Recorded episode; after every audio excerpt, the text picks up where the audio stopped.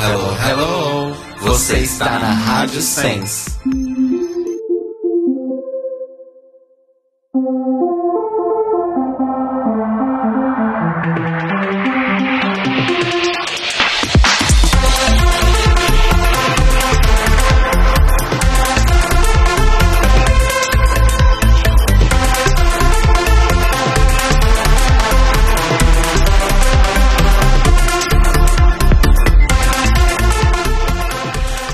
Olá, me pega de surpresa. Ai, tomei um susto. Olá, amores! Estamos começando The Library is Open ao vivo para toda a internet por meio da Rádio Sens em senscast.org. Hoje temos Brasil, Portugal, vários lugares ouvindo. Ai que delícia. Ao vivo. Dois. Brasil, Portugal, vários lugares. Olha, só já são dois países. Já são dois países. Tem Osasco, tem gente de Osasco ouvindo. Tem Rio de Janeiro, Little Red tá aqui. Vários países. País Rio de Janeiro, né, amores? País Rio de Janeiro. E estamos aqui para falar sobre o polêmico último episódio da quarta temporada de RuPaul's Drag Race All Stars, que talvez tenha sido mais polêmico que o final da terceira temporada. Não sei, a gente pode discutir isso aqui. Eu sou o Rodrigo Eu sou o Telo. E eu sou o Cairo. e nós temos uma convidada especial aqui conosco que já esteve nessa temporada e voltou aí. Quem será? Quem será? Quem será? Quem será, gente? Vocês já ouviram essa voz antes? Todo Ah, sábado de manhã. A Ana Furtado das drags. gente, estamos aqui, Praga da quebrada. eu ia falar, estamos aqui com Silvete Montila, mas eu já que- Nessa piada já foi da outra vez, o pessoal não ia gostar. Então, gente, não tinha ninguém melhor pra vir. Aí eles me chamaram, pagaram as batatinhas. Eu tô aqui. uma batatinha, uma cervejinha. Na verdade, era pra ser um crossover, né? Sim. do The Libraries Open com o Dragnóstico, que é o meu podcast, feito com Abacaxir e Irmã Mary Poppers, produzido por Cairo Brown. Brown. But Aba foi deportado esse fim de semana. Sim. Muito triste. E a Irmã Mary Poppers está dando explicações no Conselho Regional de Medicina por conta do negócio do exorcismo drag, que parece que não deu muito certo. Não deu muito certo, fez alguma coisa com a Alucination e com a Silk que Eita. parece que as duas estão lá do avesso até. agora. Montou elas pela primeira vez, né? Foi realmente o que destruiu É. a vida dela. Aliás, a Alice deve estar ouvindo a gente. Beijo, Alice. Beijo, meu bem. Melhoras. Saudades. Fica bem, tá? É, então é isso, gente. Draga da Quebrada tá aqui com a gente nesse semi-crossover com o Dragnóstico. A gente ainda vai fazer esse, esse crossover acontecer 100%, aí você vem uma terceira vez, Nossa, que uma alegria. quarta, uma quinta. Vou adorar, nossa. né? A pessoa não ter o que fazer numa segunda noite, vem aqui. É. Comer uma batatinha. Uma batatinha e falar mal de todo mundo. E fala mal de Drag Race, que tem sido nosso passatempo. É, eu não sei se a gente faz de novo a pergunta sobre a sua drag preferida, que você respondeu há tão pouco tempo. Você lembra quem você respondeu? Eu respondi brasileira Alison Gotts, de RuPaul, a Jinx Monsoon. Tá Isso. vendo? Olha só. Sou- Olha só. Tá vendo? Sou Ótima Courtney memória. Love, mas a memória ainda tá boa. Nenhuma mudança nesse panorama, então, nessas ah, últimas tem semanas. várias, mas assim, tem várias, né? Não sei, tem a brasileiras, tem a, a Rita Von Hunt, que é por quem meio que eu descobri todo o resto, que eu vi um documentário dela na Universidade USP e tal. Arrasou. Malô, Natália Bombinha. Ai, tem muita gente. Nossa, a Sil, que eu acho maravilhosa. Também dessa geração. Não de drags novas, porque a gente faz drag, acho que é ao mesmo tempo, mas de drag de idade.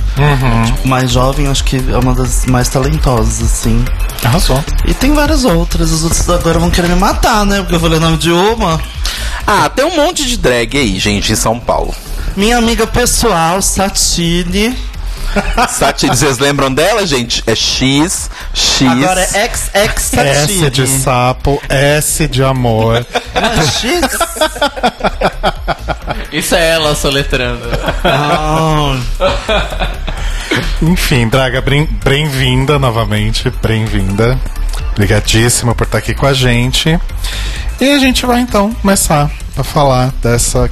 Por que, que você tá saco- chacoalhando Não, a cabeça? Tem, tem um recadinho importante que a gente precisa dar. Mas eu posso fazer depois da transição. O recadinho é ou você esse. Quer, ou Por você quer. apenas 25 reais, você pode ter uma pele igual a minha.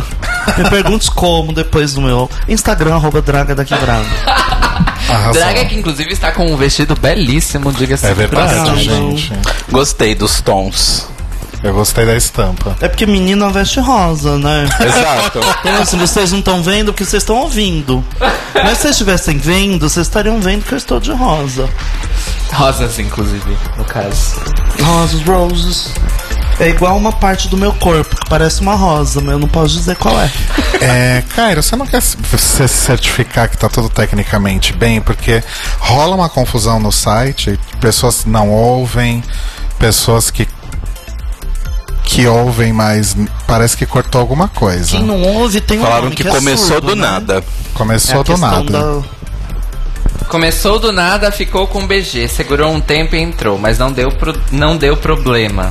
Só anuncie os convidados de novo, please, diz o nosso controlador central de. Opa, gente, estamos aqui com Silvete Montilla. Ó, temos um ao vivo, eu, eu ia soltar aqui o. estamos aqui com Draga da Quebrada, gente. Aê! Ela não, não tá sabendo lidar, não sei o que tá acontecendo. Vocês estão ouvindo a gente agora? Agora vocês estão ouvindo, gente? Eu não Todas- entendi também o que aconteceu, gente, porque eu tô transmitindo certinho, sabe? Diego, você está me ouvindo? Toda Ó. semana é um problema. É. Nosso querido Max Tab disse assim: não sei o que deu, mas não foi aí. Então, pronto. Só isso que eu queria deixar. Foram as ondas É do aqui rádio. ninguém dá mesmo, meu bem. Tem um tempinho já, inclusive. Tá isso, gente. Só retomando então. The Libraries Open, Olá Amores, blá blá blá. Draga da Quebrada, representando aí o Dragnóstico. Ela foi a única que compareceu, as outras deram o cano. Que a aba foi deportada. e a Mary Popper está dando explicações pro Conselho Regional de Medicina sobre umas práticas não muito. Não muito, sei lá, não muito adequadas. Não muito legais. Eles chegaram nela e falaram assim: que trouxe esse de drag therapy? Não, é, na verdade ela tá fazendo exorcismo drag. Ah, ok. O exorcismo drag seria o quê? É tirar a drag que tem dentro de você e pôr pra fora?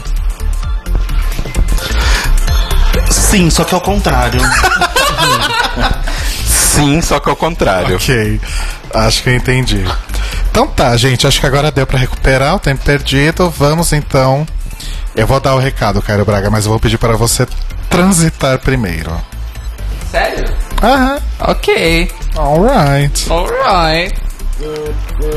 Ó. E põe o celular no silencioso, por favor.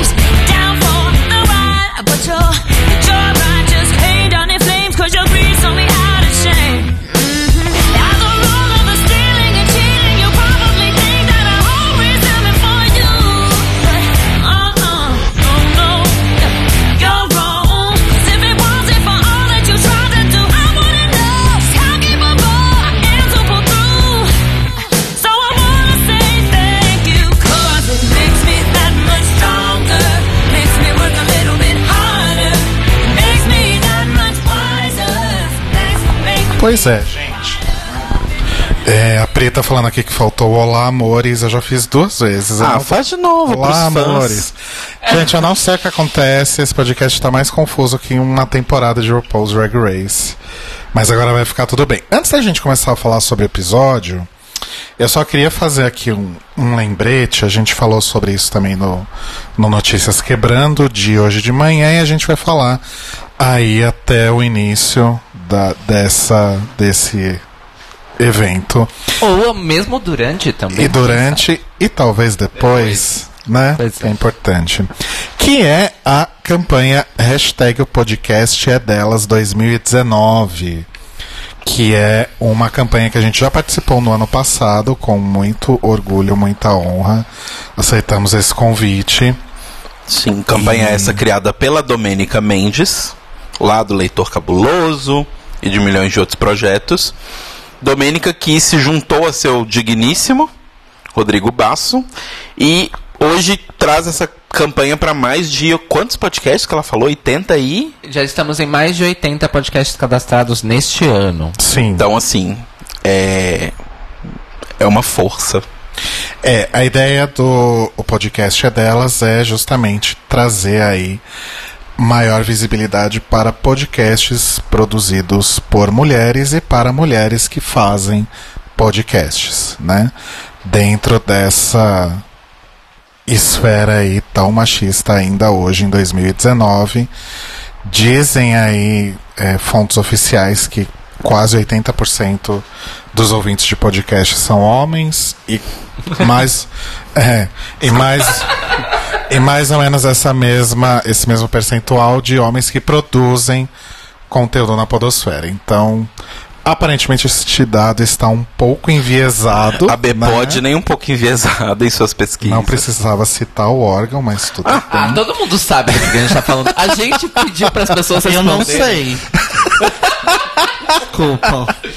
Bom, o fato é que assim, houve um desvio estatístico muito grave nessa pesquisa, então tem dados dela que não podem ser levados em consideração. De qualquer forma, isso só mostra o quão importante é trazer aí maior visibilidade para os conteúdos produzidos por mulheres dentro da podosfera. Existem várias formas de participar desta campanha. Se você é podcaster, a principal delas é trazer mulheres para participar dos seus episódios para falar sobre os temas comuns do seu podcast, né, gente? Também não precisa trazer mulher para falar, ai, é difícil ser mulher, Celina é né? foda. Então, assim, a ideia não é essa. A ideia é deixar que as pessoas falem sobre o que elas quiserem, que elas apresentem seus conteúdos, que elas divulguem os seus podcasts e afins. Se você não tem um podcast, você pode divulgar nas redes sociais os podcasts produzidos por mulheres que você gosta, que você ouve, mostrar para as amigas, né? E é só usar a hashtag o podcast é delas 2019 ou só hashtag o podcast é delas sempre que você postar aí nas redes sobre os podcasts de mulheres que você ouve. Exatamente. E não se esqueçam de estimular os podcasters que vocês escutam e que não chamam muitas mulheres às vezes a se dedicar nessa campanha. Quem sabe, talvez aí, né? Encher o mês de março inteiro de mulheres, quem sabe? Eu acho Ou legal. seja, vocês podem ouvir só o diagnóstico, que já tá bom. Porque sempre tem pelo menos É. uma mulher no recinto, no Pois caso, é. ela está aqui. Então é isso, gente. Escutem o diagnóstico. E como o The Libraries Open é sempre muito pioneiro, a gente já queimou a largada da campanha, como disse o Telo, e Draga da Quebrada está aqui conosco, não Mas é? é, gente. E que a gente continue queimando a largada sempre. Exato. E eu queria fazer um chamado aqui, posso? Porque a gente sempre chama as mulheres nossas amigas, tanto no podcast é delas, quanto durante todo o ano, mas eu queria fazer um chamado. Se você gosta de Drag Race, você é nossa ouvinte, manda um e-mail pra gente. Vamos tentar fazer você participar. Se você Pois for de é. São Paulo, melhor ainda. Exato, porque ano passado a gente ah, só teve na- no nosso mês de podcast é dela só amigas e podcasters, né? Sim. E seria legal esse ano a gente dar uma, uma temperadinha com ouvintes. Então, ouvintas. Ouvinte. Olha só. ouvintas, venham a nós. Inclusive, uma lembrança: o podcast é delas, cis e trans, tá, amores? Exato. Importante Sim. se lembrar, Importantíssimo. tá? Temos, Obrigado. temos várias surpresas programadas para nossa para o nosso mês de podcast é delas. Exato. Não podemos falar sobre nenhuma porque ninguém confirmou ainda. Exato. É, basicamente porque a gente não chamou também, né? É. Só, A tem, gente- só tem uma confirmada, mas também vamos guardar a surpresa. Exato. Ou seja, provavelmente eu vou estar aqui, mas eu vou substituir. Ligando pra Draga segunda de manhã. Draga, pelo amor de Deus, vem aqui. Olha, eu não duvido que isso possa acontecer. Então, Olha- que bom que você já tá preparada pra isso. Mas Eu assim, a gosto. gente, a gente tem arcabouço pra você vir sempre, porque a sua participação foi muito bem quista entre os E nossos repercutida. ouvintes. Exatamente. Inclusive, tô sabendo que a senhora recebeu convites de outros podcasts por causa da sua participação aqui. Então... É porque eu sou muito simpática, né, gente?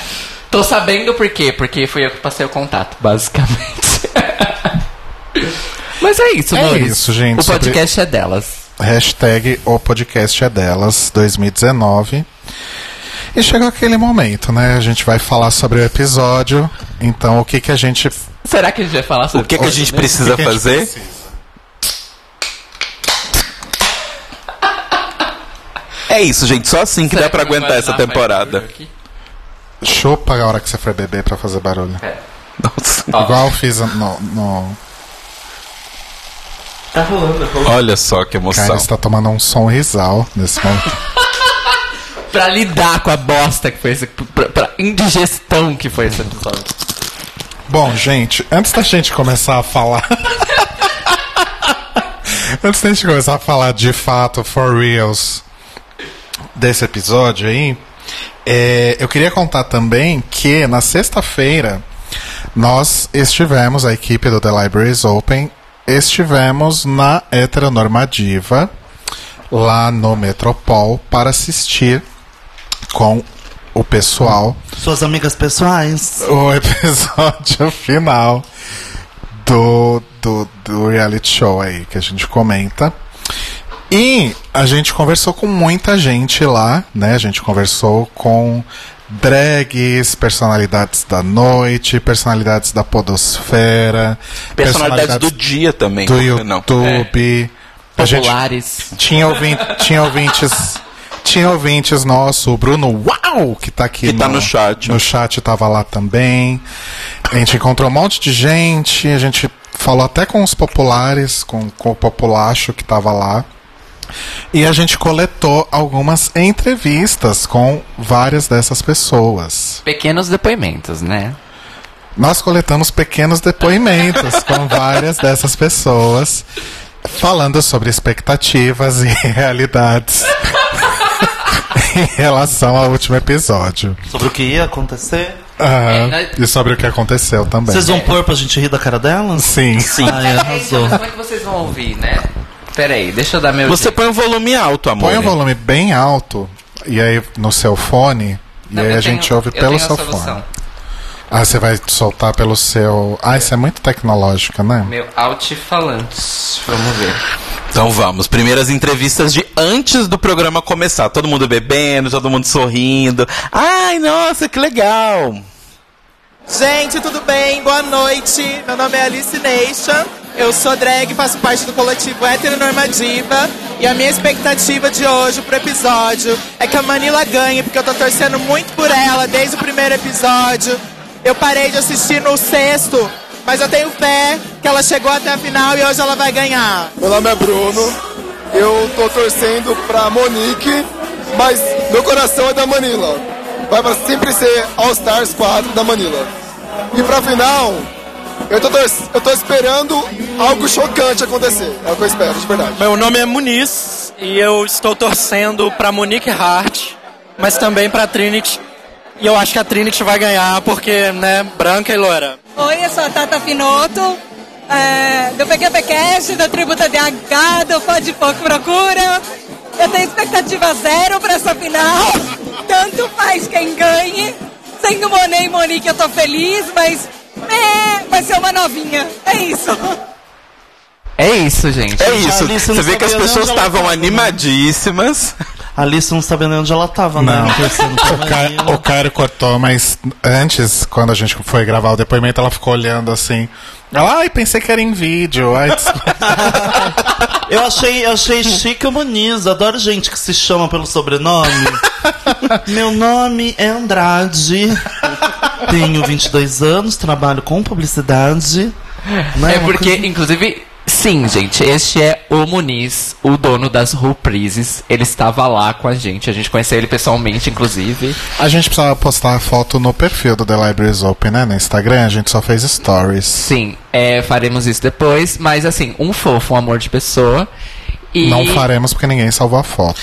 Na verdade, dá pra pegar do Stories. Eu vou fazer isso agora. Arrasou. Razão. Mas é isso, beijo pro Ah, é, Muniz. tem um arquivo morto, né? Beijo pro Muniz, que estará aqui na, décima, na Season 11, com certeza. Estará na Season 11, com certeza. Mas é isso, as pessoas, como é que, como é que o que, que esses depoimentos nos mostram? Que as pessoas estavam semi-cagando. As pessoas estavam ali pela zoeira. Pela zoeira e pela festa. As pessoas queriam que a Manila ganhasse, na real, né? Vamos combinar. E você, Draga? O que, qual era a sua expectativa antes de você assistir o episódio? Conta pra gente. Eu não tinha muita expectativa, porque eu imaginava que a Trinity ia ganhar, justamente por um histórico. Né? Não que ela seja. ah, no- no- a minha crítica não é porque ela é ruim, muito pelo contrário, ela é muito boa, mas. Eu acho que a Manila era muito melhor, né? E a gente tem visto um histórico no programa mesmo de privilegiar pessoas brancas, magras, dentro de um padrão estético que agrada mais ao público, né? Então eu imaginava que ela ia ganhar. Mas eu, eu, eu, eu gostei do final, particularmente, achei interessante. Só. Só achei horrível a edição, assim. Achei que a edição foi porca. Uma coisa assim, sei lá, sabe, tipo, bipolaridade, ela acor- a RuPaul acordou num estado de mania, falou, não, vou mudar tudo. Pode mudar. Liga, liga pra, liga pra TV e muda tudo. E acho que foi isso que rolou, não sei. Porque você vê a reação delas, o react, Sim. vocês assistiram? Sim. A Trinity, ela, ela, tipo, ela não, ela não consegue entender o que tá acontecendo. Nem a gente. Ela não consegue entender. Só, tipo, bem no finalzinho. Tá quase acabando o episódio que ela fala, gente, ganhou as duas, as duas ganharam 100 milhões, 100, 100 mil, né? Ah, e aí ela abraça a Monet, mas foi bem mal feito, né, essa edição. A gente- Aliás, sabe o que, sabe que eu queria fazer hoje? Ah. Fazer algo de diferente. A gente podia falar já sobre o final, sobre, as- sobre toda essa questão e o que, que a gente achou. E se der tempo, a gente volta no resto do episódio. Olha, se os ouvintes não se incomodarem, eu topo. Já que a gente já entrou e é uma coisa que realmente polêmica. Polêmica. Drama! Né? Exposed. Exposed, Tia Head. O que, que você achou, Cairo Braga? Eu achei uma grande bosta. É, eu fiquei muito revoltada, eu fiquei muito chateada. E ouvintes, vou ser bem sincera com vocês. Eu até tentei é, assistir o episódio uma segunda vez. Fiquei meio puto, porque eu lembrei o que aconteceu no final. E não assisti uma segunda vez. Mas você ficou puta por quê? Eu fiquei puta, assim, Você achou que a- nem a Monet ou a Trinity não mereciam ter ganhado? Então, é, vamos por partes. Primeira, primeira coisa, muita gente na internet se incomodou com o lance de duas ganhando, porque duas ganhando são duas perdendo. Blá blá blá. Meu problema não é com isso, eu não acho isso tão a ferro e fogo. Pode ter duas vencedoras em qualquer competição, qualquer coisa. Meus amores, se tem empate em Olimpíadas, pode ter empate em qualquer lugar, qualquer situação, qualquer competição. A questão não é nem essa. A minha questão é a seguinte: quando a primeira All-Star negra ia vencer, ela não pode ganhar sozinha. Esse foi o meu problema com isso. Esse foi o meu problema com a coisa toda. Claro que eu também acho que a Monique foi injustiçada, é, porque a Monique tinha, pra mim, merecia tanto quanto a Trinity é, ganhar, se é pra falar de desempenho e boletim e Sim. pontos corridos. A, a Monique tava pau a pau, porque a única que tava na frente das duas era a Manila, Sim. né? E a Manila tava um, dois pontos à frente delas. Mas as duas estavam pau a pau ali.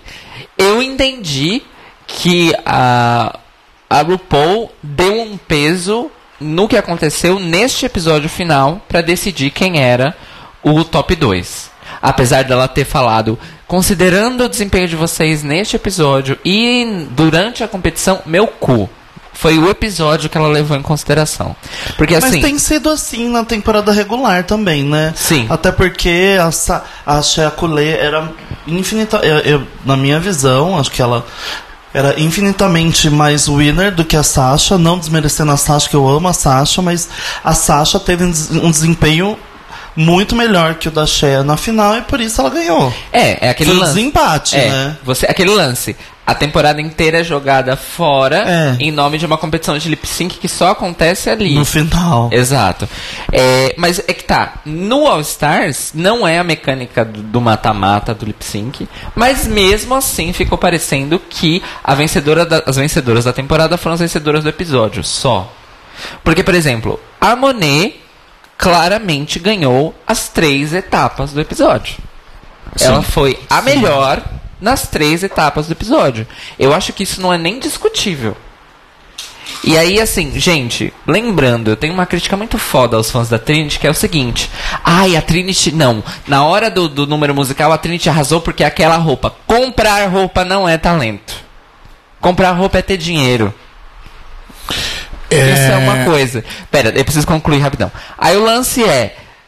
Todo o lance de quando a gente acha que não tem um jeito de RuPaul's Drag Race é, tomar um caminho, uma atitude, uma decisão executiva, uma decisão de produção racista, eles inventam uma nova, como disse, bem disse o Clayton Chris Chris nas redes sociais. E pra mim foi isso, porque você, tem, você teve na temporada 3 do All Stars um top, um top 4 que era também etnicamente a mesma configuração, eram três queens negras e uma branca, e a branca ganhou. É, e novamente ia ser assim. No, to- no terceiro não foi a Raja? Não, não, no All Stars 3. Ah, tá. no All Stars entendi. 3.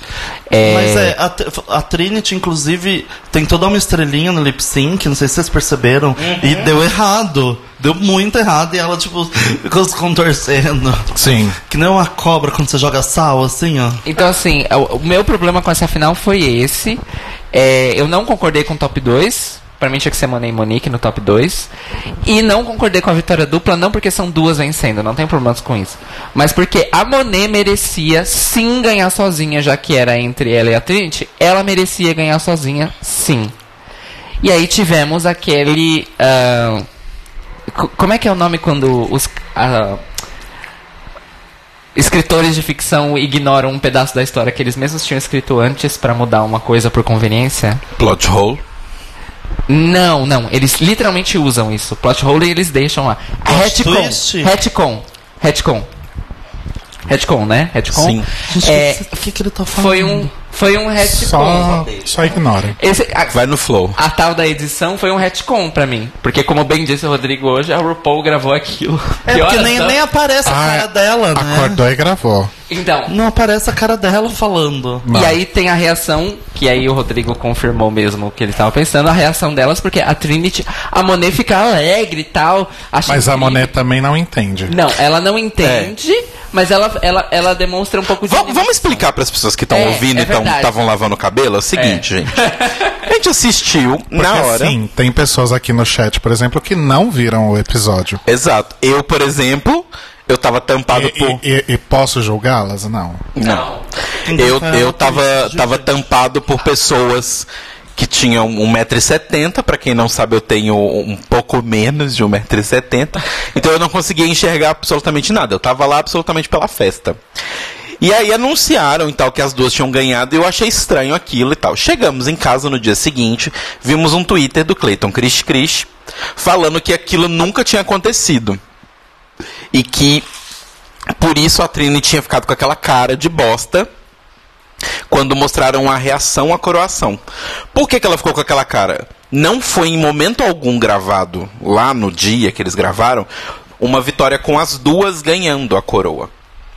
Se você ouvir a versão da Netflix ou baixar uma versão é, né, de forma não muito legal, mas uma versão em alta qualidade, vocês vão ver que o áudio de quando a RuPaul fala que as duas ganharam é completamente diferente do resto do áudio do episódio, inclusive daquele momento em que ela tá falando. E em momento algum mostra a RuPaul falando isso. Mostra a cara das duas e não assim as duas ao mesmo tempo, tipo uma olhando pra outra, tipo, caralho. Não, primeiro a Monet, depois a Trinity, primeira, depois a Monet, depois a Trinity, do fundo, e em momento algum mostra a cara da RuPaul. Em momento nenhum elas aparecem juntas. E eles ainda fizeram. Tiveram a pachorra de fazer um, um momento com Quadro. a, com a tela dividida. E uma de um lado e uma do outro. E a tela dividida no meio. Exato. É, né? porque era o que dava pra fazer. Com o milagre da multiplicação das coroas e do cetro. Exatamente. né? E ainda foram mais descarados ainda pra fingir pra gente que era real. Que quando termina o episódio e mostra a RuPaul lá falando, ah, esse aqui é nova você, mostra um, um, um take da Monet, tipo assim, como se fosse assim, a RuPaul tá lá no fundo, mas em primeiro plano desfocado, tá a Monet abraçando a Trinity. E aí você vê que a Monet está com a coroa e o cetro, mas a Trinity não. Ou seja, realmente foi tipo. E eles mentiram na cara dura. E aí por isso ela ficou com aquela cara do tipo. Mas também tem, né, no final tem a imagem da Trinity com cetro. Também. É, então, o cetro teleportou da mão de uma pra É, não, outra. claramente eles gravaram dois finais, como eles fazem geralmente nas temporadas regulares. E aí, não sei se era a intenção coroar as duas ou esperaram a temporada rolar e falar. Então. Polêmica. O que, que eu acho que Acho, aconteceu? eu acho que inicialmente nunca foi a intenção. É, eu acho que nunca foi a duas intenção. pessoas. Só que a gente sabe que Drag Race, desde o começo, mas acho que nos últimos anos, principalmente depois da, da participação da da The Vixen, isso ficou muito forte, que é a questão do racismo do fandom de Drag Race. E como o programa não faz absolutamente nada pra mudar essa situação. E as pessoas estão ficando putas. Tipo, primeiro as pessoas ficavam chateadas, depois elas ficaram magoadas e agora elas estão efetivamente putas. Por que eu acho que isso aconteceu? Eu acho que eles dariam um prêmio pra Trinity, ponto. Eu acho que. E, e- e como você falou, eu não acho que ela não mereça. Eu acho que ela tem um histórico bom. Ela foi a que mais teve vitórias, né? Tirando a Manila, que não estava mais lá. Ela tinha quatro vitórias. A gente, o Rodrigo comentou uns dias atrás. Ela é a pessoa até hoje que participou de Drag Race e mais ganhou desafios. Ela ganhou nove no todo? Não sei, eu sei que ela é a que tem maior número de É. desafios ganhos. Ela é que tem mais e abaixo dela as tá a temporadas Manila. somadas, aí vem a Manila e a Bendela Creme. Isso. Então, assim, existe mérito na vitória da Trinity. Não entendam que não estamos falando que ela não mereça. O que eu pessoalmente fiquei chateado, e aí, se né, pessoas negras, por favor, me corrijam, porque eu sou uma pessoa branca, é que me deixa chateado porque, assim, se você quer premiar a pessoa que você acha que merece porque moti- motivo XYZ, dê o prêmio para essa pessoa e encare as consequências que isso vai gerar. Encare as consequências do fandom vir pra cima de vocês. E, e explique. Explique pro fandom. Não, a gente acha que ela era melhor por causa disso, disso, disso, disso, disso. O que ficou chato é que porque ficou parecendo que enfiaram a vitória da Monet no meio. E assim, fizeram toda a edição. do lembrando, gente, que eles editam isso depois, né? Depois que foi gravado. Editaram todo o episódio pra parecer que todas as outras foram péssimas em todas as etapas. E a Monet foi maravilhosa para inventar uma desculpa narrativa de ter essas duas. Porque assim, a Trinity foi melhor durante a temporada toda, vamos colocar assim. E a Monet foi maravilhosa no último episódio. Só que aí fica parecendo, no fim das contas, que é um prêmio de consolação. Fica parecendo assim, ah, a gente queria premiar a Trinity, mas como vai dar treta, vamos dar pras duas? Olha, A medalha de participação da escola, da escolinha. Eu acho o seguinte, é, eu concordo com o que o Cairo falou sobre as duas ganharem. Eu acho que não invalida nenhuma das duas. Eu só acho engraçado que assim, isso nunca aconteceu em nenhuma temporada regular. A gente sabe que na sexta temporada rolou aquele negócio de gravar a Bianca e a Dor sendo coroadas. Talvez tivesse sido maravilhoso as duas ganhando, não sei. Eu acho que eu gostaria. Mas enfim, isso nunca aconteceu nem em regular, aí de repente chega no All Stars e resolvem, do nada, premiar uma duas queens. E a gente nota que isso nunca foi a intenção em primeiro lugar. Isso foi algo que foi deliberado em algum momento ao longo da temporada. E aí chamaram sei lá, o sobrinho da, da RuPaul pra editar o, o, o final do o Todrick episódio. Hall, é primo, né? Da RuPaul, não é o Todrick Hall? Ele é primo da Primo RuPaul? da é? Eu RuPaul? vi uma coisa assim uma vez. Não, Não, não estamos sabendo desse Chocado, bafo. Então, pessoal aí do. Google, Google it, por favor. Então chamaram o Todrick Hall pra fazer a edição. Ligaram pra RuPaul, tipo, ai, grava um voice over aqui. Ai, mas eu acabei de acordar, não tem problema. Grava assim como tiver mesmo. Depois o Cairo Braga dá uma editada. Ele usa o Renaissance Vox da Waves e dá uma melhorada no áudio. Tô errado? Eu não uso mais, eu uso Isotope agora. Chique. Nectar. Ah, esse eu não tenho, hein? Vamos, trocar depois uma figurinha de plugin aí. É, e é isso, sabe? Mas assim. Ele, Não. o Todrick Hall não é, não, já vi aqui, tá? Ah. Alguém me falou Eu isso gostei uma vez, dessa fic. Seria um- eu seria um parentesco eu maravilhoso. certeza disso que... Nossa, acabou minha vida agora. Então é isso, gente. A gente encerra por aqui. É. O que, que eu tava falando? Tá, então não, não acho que seja um problema duas queens ganharem. Eu acho que as circunstâncias é que são complicadas. Porque assim. Primeiro, eu, Rodrigo, pessoalmente, minha opinião sobre essa temporada é que a Monique foi a melhor das queens nessa temporada como um todo. E como algum de vocês falou, não lembro mais quem foi, talvez ela tenha sido editada de uma forma a parecer que ela tivesse sido bem qualquer coisa nesse último episódio, justamente para trazer Trinity Monet pra cima. É... Enfim, tem a questão Manila, né? A gente tem duas queens coroadas nessa temporada e nenhuma delas é a Manila, né? E, e aí tem essa questão de. Tá. é, primeiro, voltando numa coisa que o Cairo falou. Eu acho que quem foi melhor na maioria dos desafios desse episódio, na minha opinião, foi a Naomi. Porque ela tinha o melhor look de passarela. Na Você minha tá opini- louca, querida? Na minha opinião. Na minha opinião, sou gótica e emo. Eu acho que ela tinha o melhor look de passarela. Ela teve a coreografia mais interessante, mais uma vez na minha opinião, mas os versos não. E, e só também, né? Mas aí também é muita forçação de barra colocar Naomi num top 2. Eu Nossa. ainda assim eu não colocaria. Ok, tirou Naomi, tirou Monique.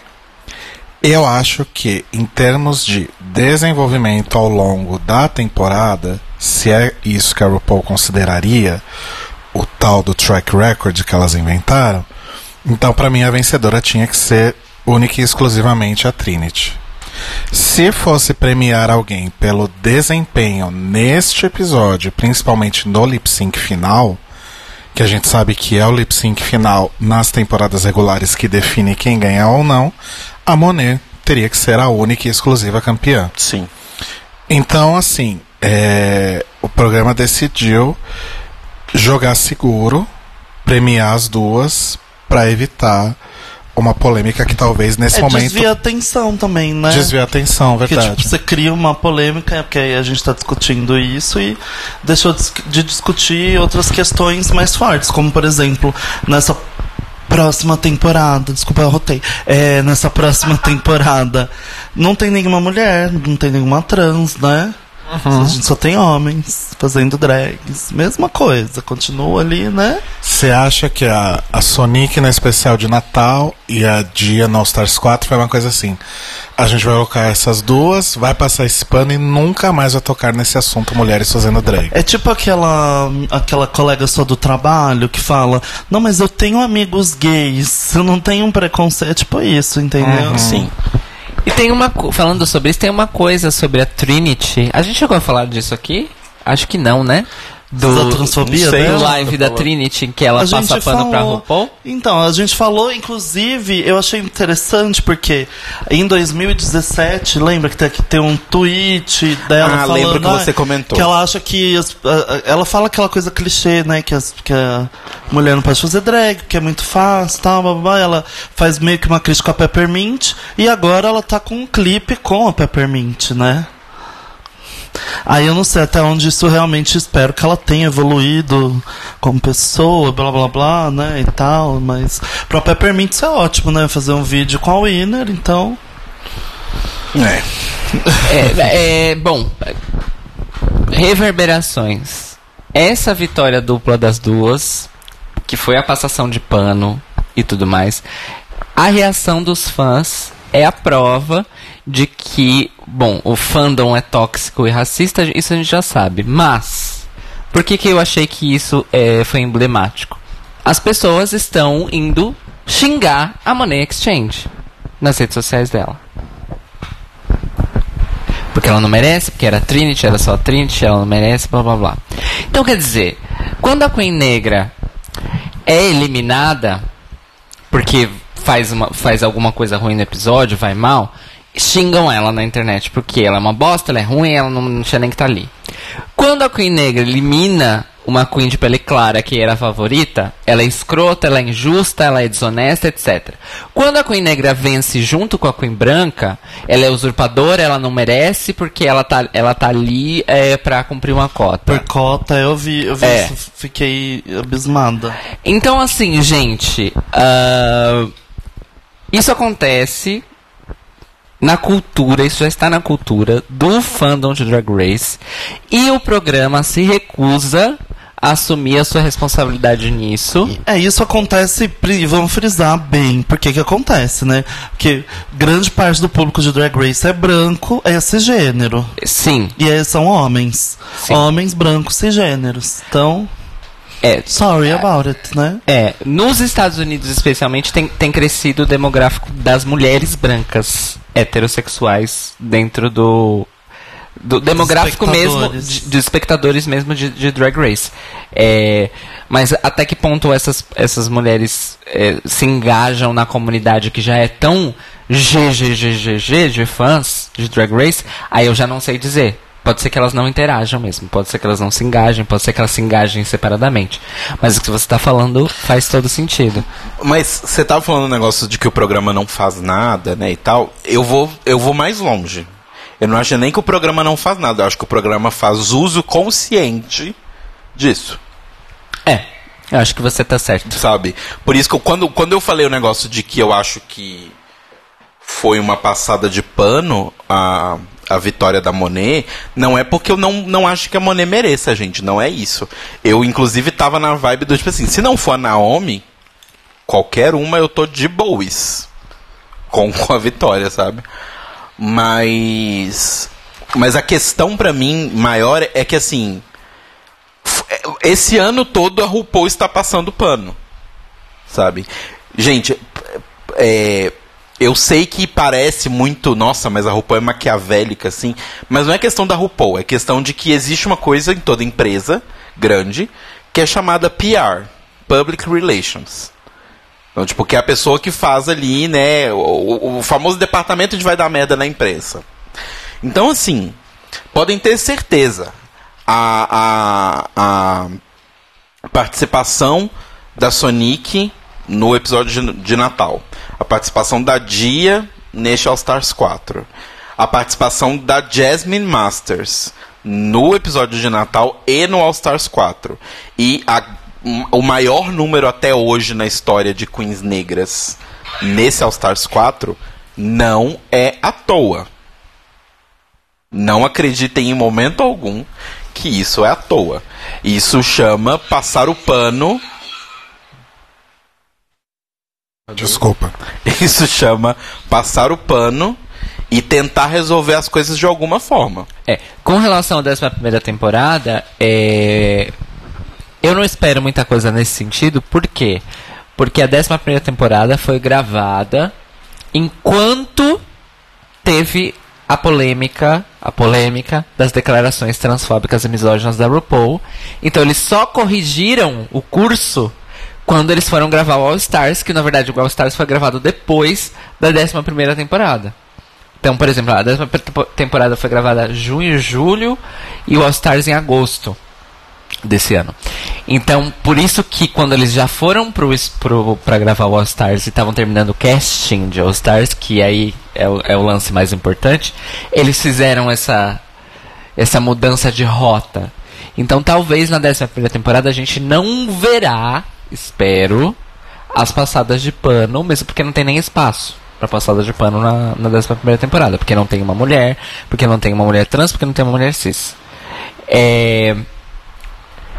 O que me deixa bem triste ainda, porque eu tava super torcendo pra ter, porque tinham é, duas mulheres cis e uma mulher trans que estavam nos, nos rumores de Gente, que tem iam a Creme entrar. Fatale. A Creme Fatale é uma mulher cis que faz drag norte-americana. Ela é maravilhosa. Ela ia dar um pau em todo mundo, assim. Ela é muito boa. Não sei se vocês conhecem. Não conhecemos. É muito boa.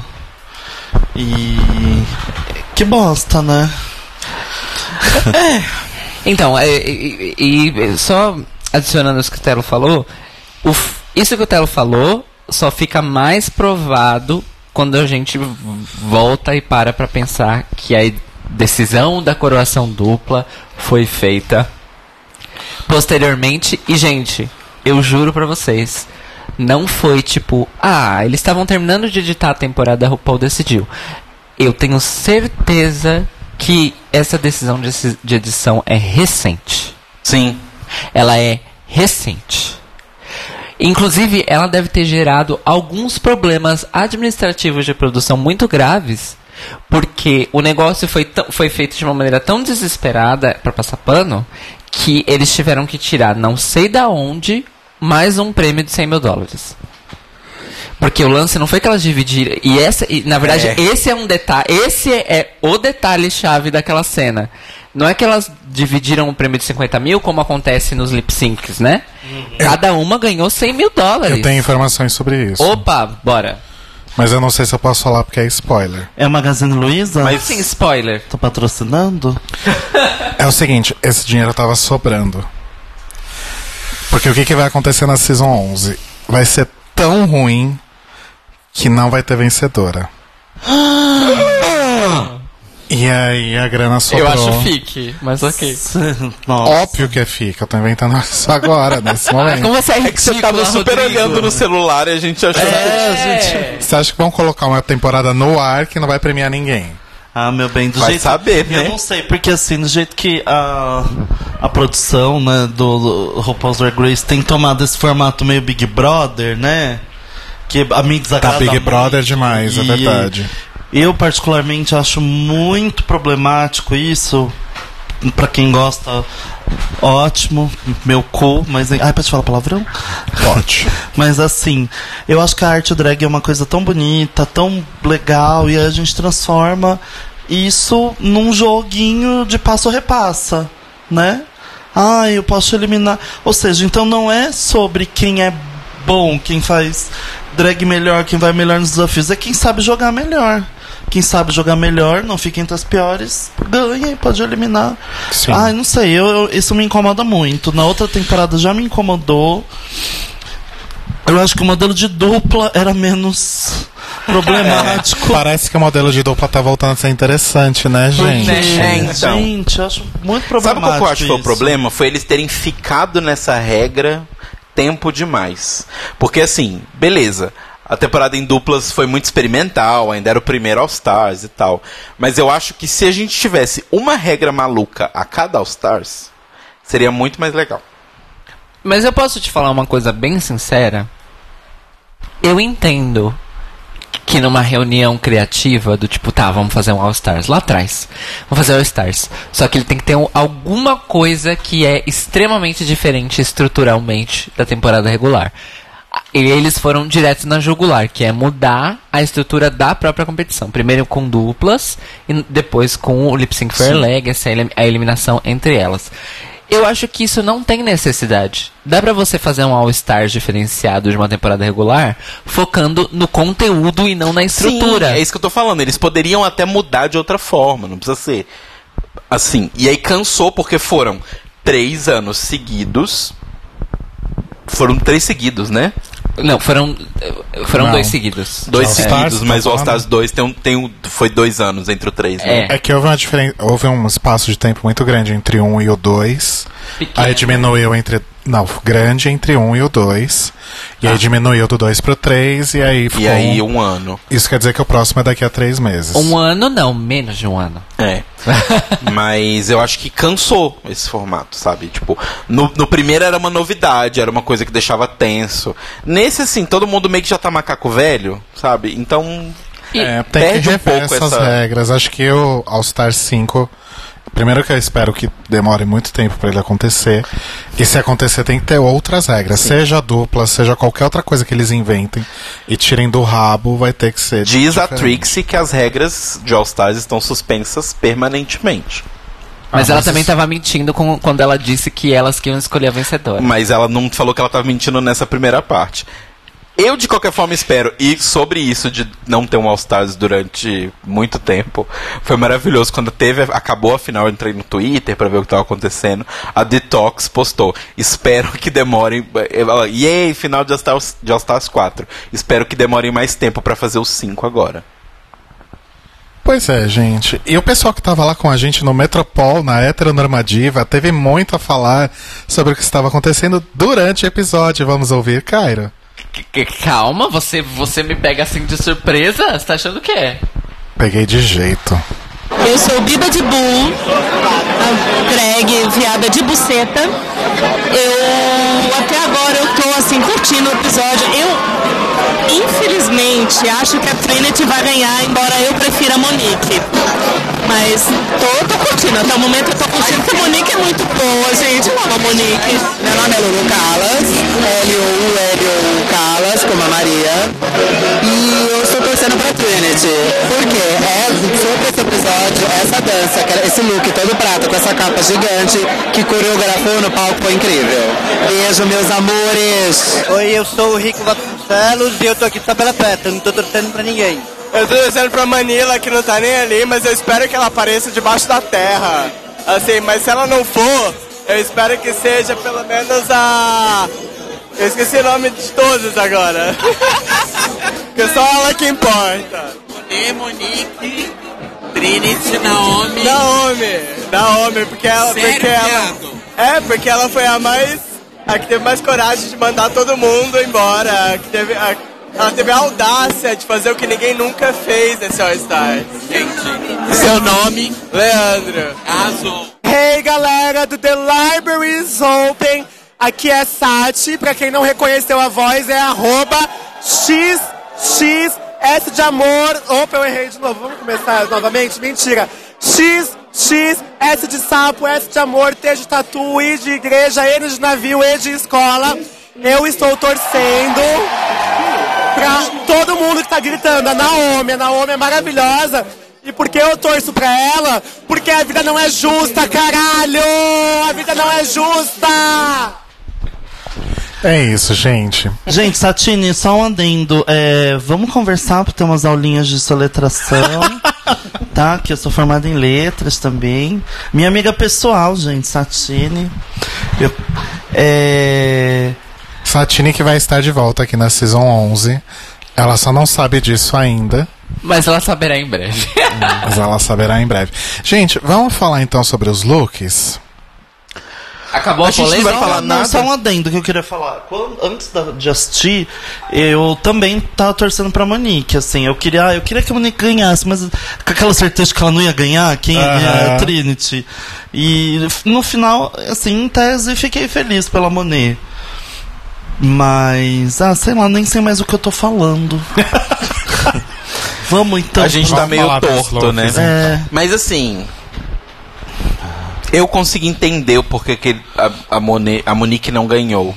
Apesar de que eu torcia pra ela, eu consegui entender que a minha torcida não, não estava necessariamente ligada à realidade. Vamos falar dos looks então, pela terceira vez? Vamos, desculpa, meu amor. É, vamos começar com a Monet, que já tá na tela aqui, ó. E foi a primeira. Foi a ordem alfabética, né? É, MMNT. Ok. É, a gente vai falar só do look da Ah, a gente pode falar final dos ou a gente três. pode falar de todos? Vamos falar dos três. O primeiro foi o look do Super Queen Look. Ah, inclusive, o que, que vocês acharam da apresentação, Draga? O que, que você achou da musiquinha lá? Eu, hum, assim, a, a versão É, como é que fala? A, a versão Legião Urbana no começo me incomodou um pouco. Mas eu achei, engraça eu achei engraçadinho lá, as meninas fingindo que estão tocando. Uma coisa meio Faustão, dança dos famosos. né? Eu super achei. Inclusive, a, a configuração do palco tava muito Sim, parecida. Eu achei bonitinho, assim. Nota 6. A apresentação da, da Monet eu achei maravilhosa. Acho- esse look. É Wakanda ou Wakanda que fala? Wakanda. Wakanda maravilhoso. Achei que Sim. de todos os looks, pra mim, foi o melhor. Sim. O look da Runway também. Já pode falar? De Pode. Não? O look da Runway também eu achei maravilhoso. Eu, o da Runway eu fico entre o dela e o da Trinity. Uhum. Ah, até porque eu acho que a Monique fez, refez o vestido da RuPaul da temporada passada, Sim, só que era preto. branco e ela fez preto, igualzinho. Talvez seja até do mesmo estilista, inclusive. E o look do lip sync da Monet é aquela coisa que é a marca dela, né? De o maiô com a peruca curta. Então acho que ela quis imprimir é tipo essa marca, né? Que foi uma crítica principalmente da Michelle na temporada regular e nessa, porque acho que a Michelle chegou a falar, nossa, de novo, você tá só com maiô. Mas eu acho que funcionou pra, pra música. É, E tem aquela questão, né? A Monet, eu acho que na temporada inteira, todas as vezes que ela ganhou no top 2 e, e lip 5 e dublou, ela procurou looks bons pra ela dublar.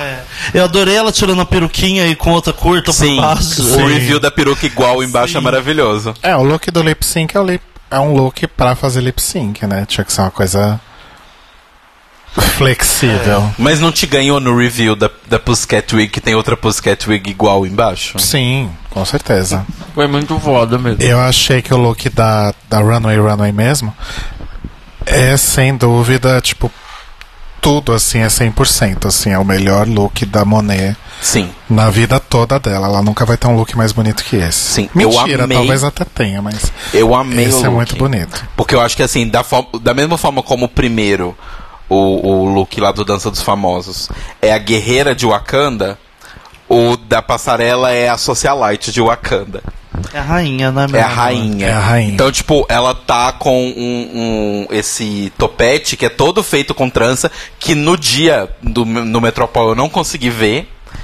Tanto que no dia eu achei meio assim, tipo. Ah, mas é que não ok. dava pra reparar os detalhes. É, mas assim, vendo os detalhes é maravilhoso, gente. Esse tecido E é ela tá maravilhoso. com a mesma coisa na festa, né, de revelação. Sim, acho que ela tá Chá com o mesmo de vestido. revelação da ganhadora. É, ela foi com, Ela tá com a com a mesma mesma- roupa. As é. cores são maravilhosas, a estampa é muito É maravilhosa. Todas as joias, tipo, a maquiagem tá muito legal.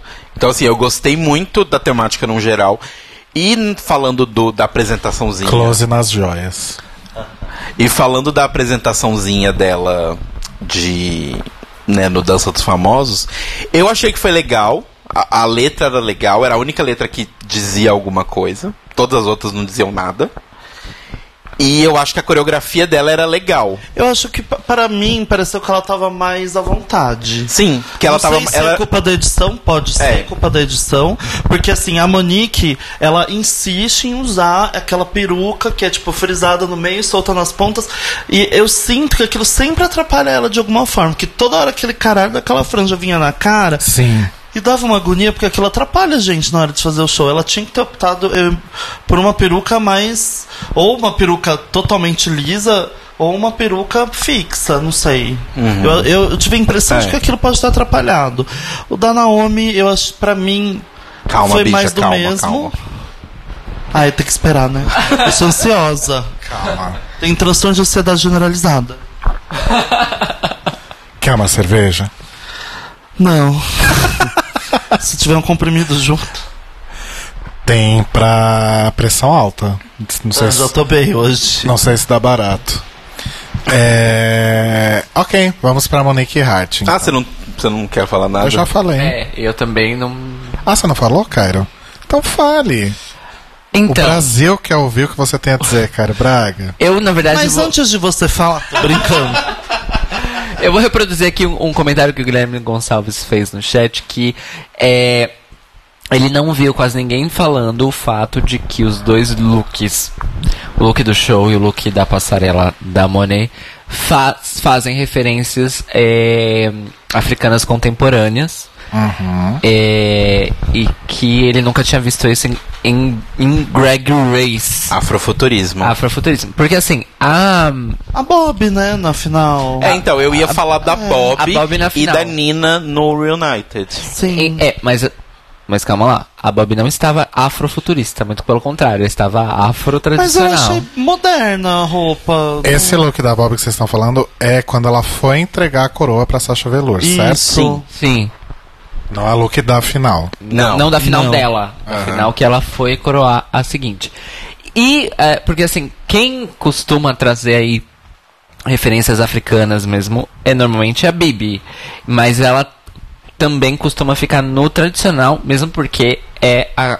É literalmente a cultura na qual ela cresceu, então ela conhece todos os signos e símbolos daquilo.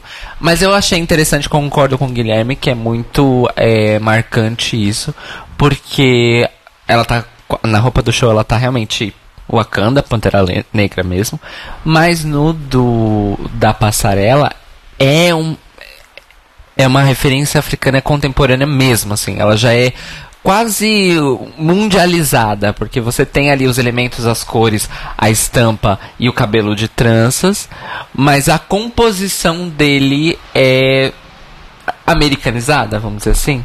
Globalizada. É globalizada, globalizada. Ocidentalizada? Não, porque. Ah, em é. tese a África fica no, Então, mas no é- ocidente. é, mas não, sim. Na, não, é, metade, na verdade, né? não, né? Metade dela, Metade, né? Só. é. É. Menos da metade. Enfim. Quem for professor de geografia quiser patrocinar aqui o The Libraries Open.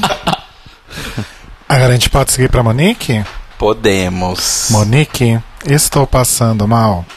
Eu vi você na praia de fio dental. Monique, Monique. Estou passando mal. que aleatório. É, ok. Eu acho que a Monique.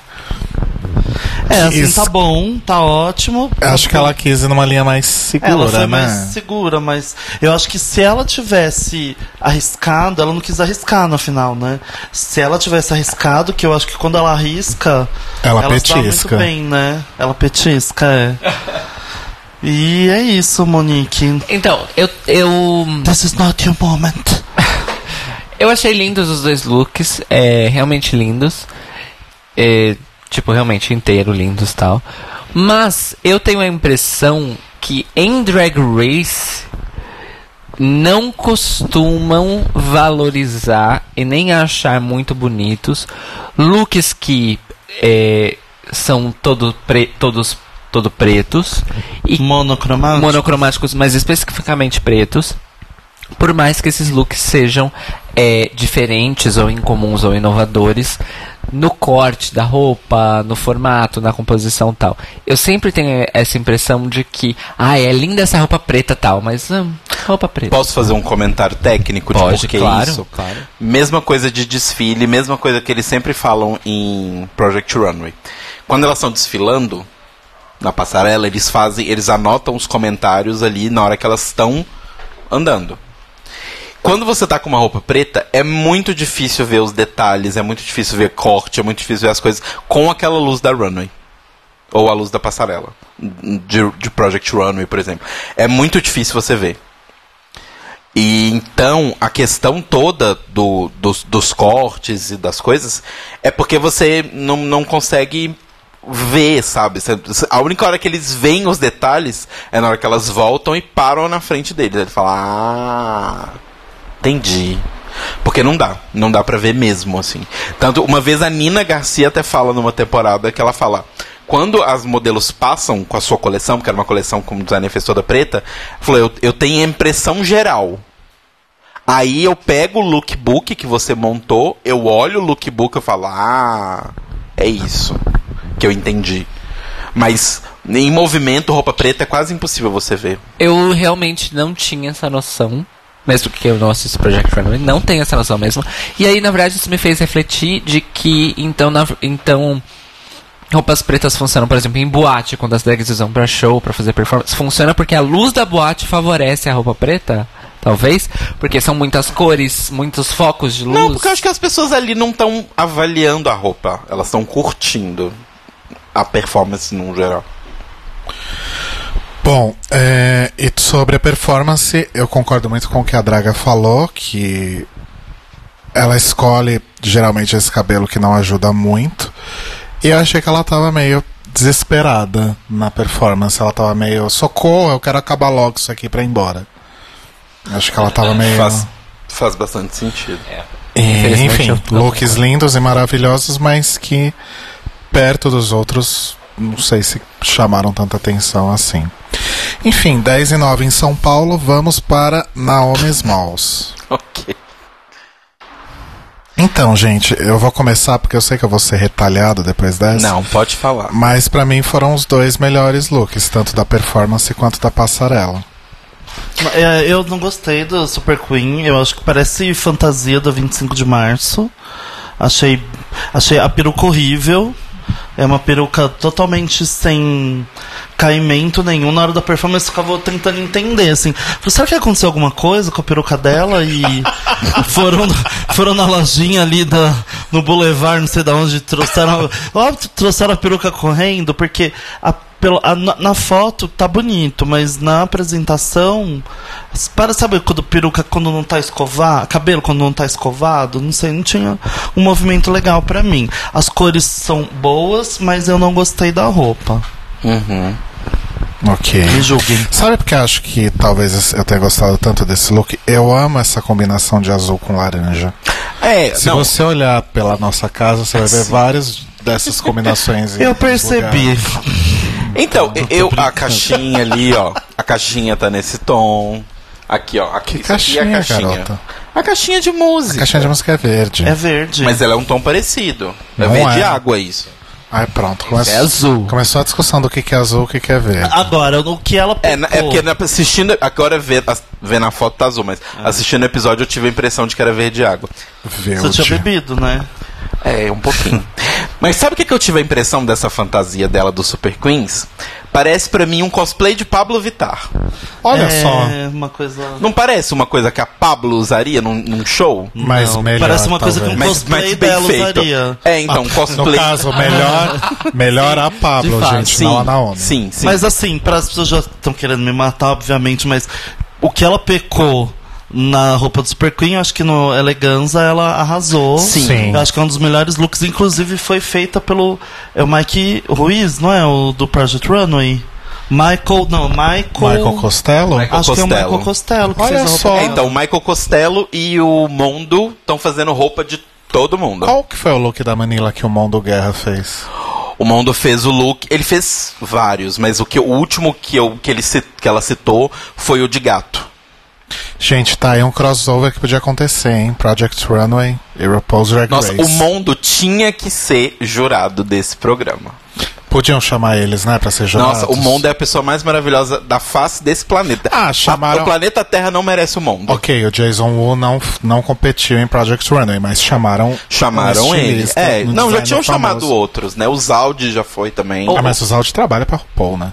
Ah, mas ele é estilista. Ela não, nem eu não sei se ela, nem- permite ela nem- ele fazer ela- roupa ela pra nem outra precisou pessoa. pagar cachê Ela outros sentar permite naquela ele fazer bancada. pra outra pessoa roupa? Não sei, eu não sou do mundo da moda.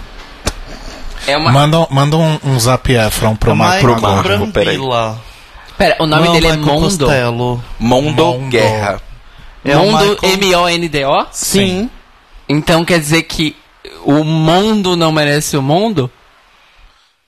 Vamos seguir pra Trinity, então. A, gente- a gente não vai falar mais bem do. Só, do- só Cê- que você tinha falado que você gostou muito do não look foi o elegante. Michael Costello, foi o Michael Brambila. Não, Michael não. Brambila. Esse eu acho que não é de Project Runway. É só Project Runway. Bambola? Então, uma Bambola temporada Star? que a gente não viu. Porque Project Runway tem 18 temporadas? Vai pra 18, né? Vai pra décima sétima. 17 ou 18. Eu Não, acho que é décima sétima ou décima Gente, procura aí no Google quem é o Então, Michael gente, Brambila. eu não sou uma pessoa que tem referências de moda e vai atrás e tal, mas eu já vi esse look da Naomi em algum lugar. É muito bom, principalmente quando você vai no mercado, tá sem dinheiro, quer roubar alguma coisa, você enfia, Enfia ali, tudo nas mangas, tudo nos, nas nos mangas. babados ali embaixo. Olha, não que eu já tenha tem- feito isso. O Little Red disse no chat que talvez você já tenha visto isso na, no grupo Leva Nós dono do hit, dono do hit, foge Mulher Maravilha, foge, foge Superman, foge, foge. Nossa, sim.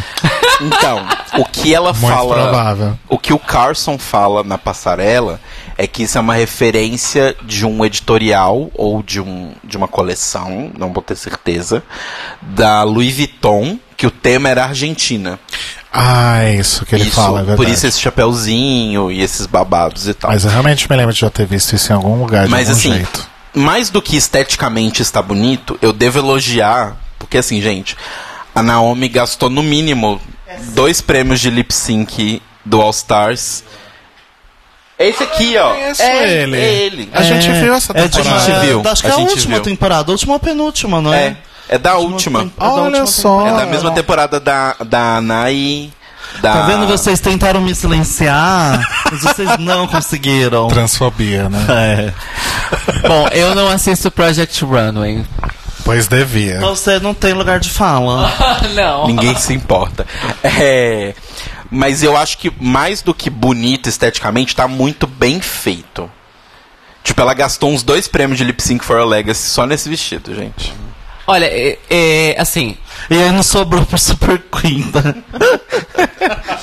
é, eu achei esse link, esse link, esse gancho, louca! Eu achei esse look maravilhoso da passarela, tá, gente? Esse link tá lindo, mas Esse link tá lindo, é, mas... vocês não acham que foi o melhor.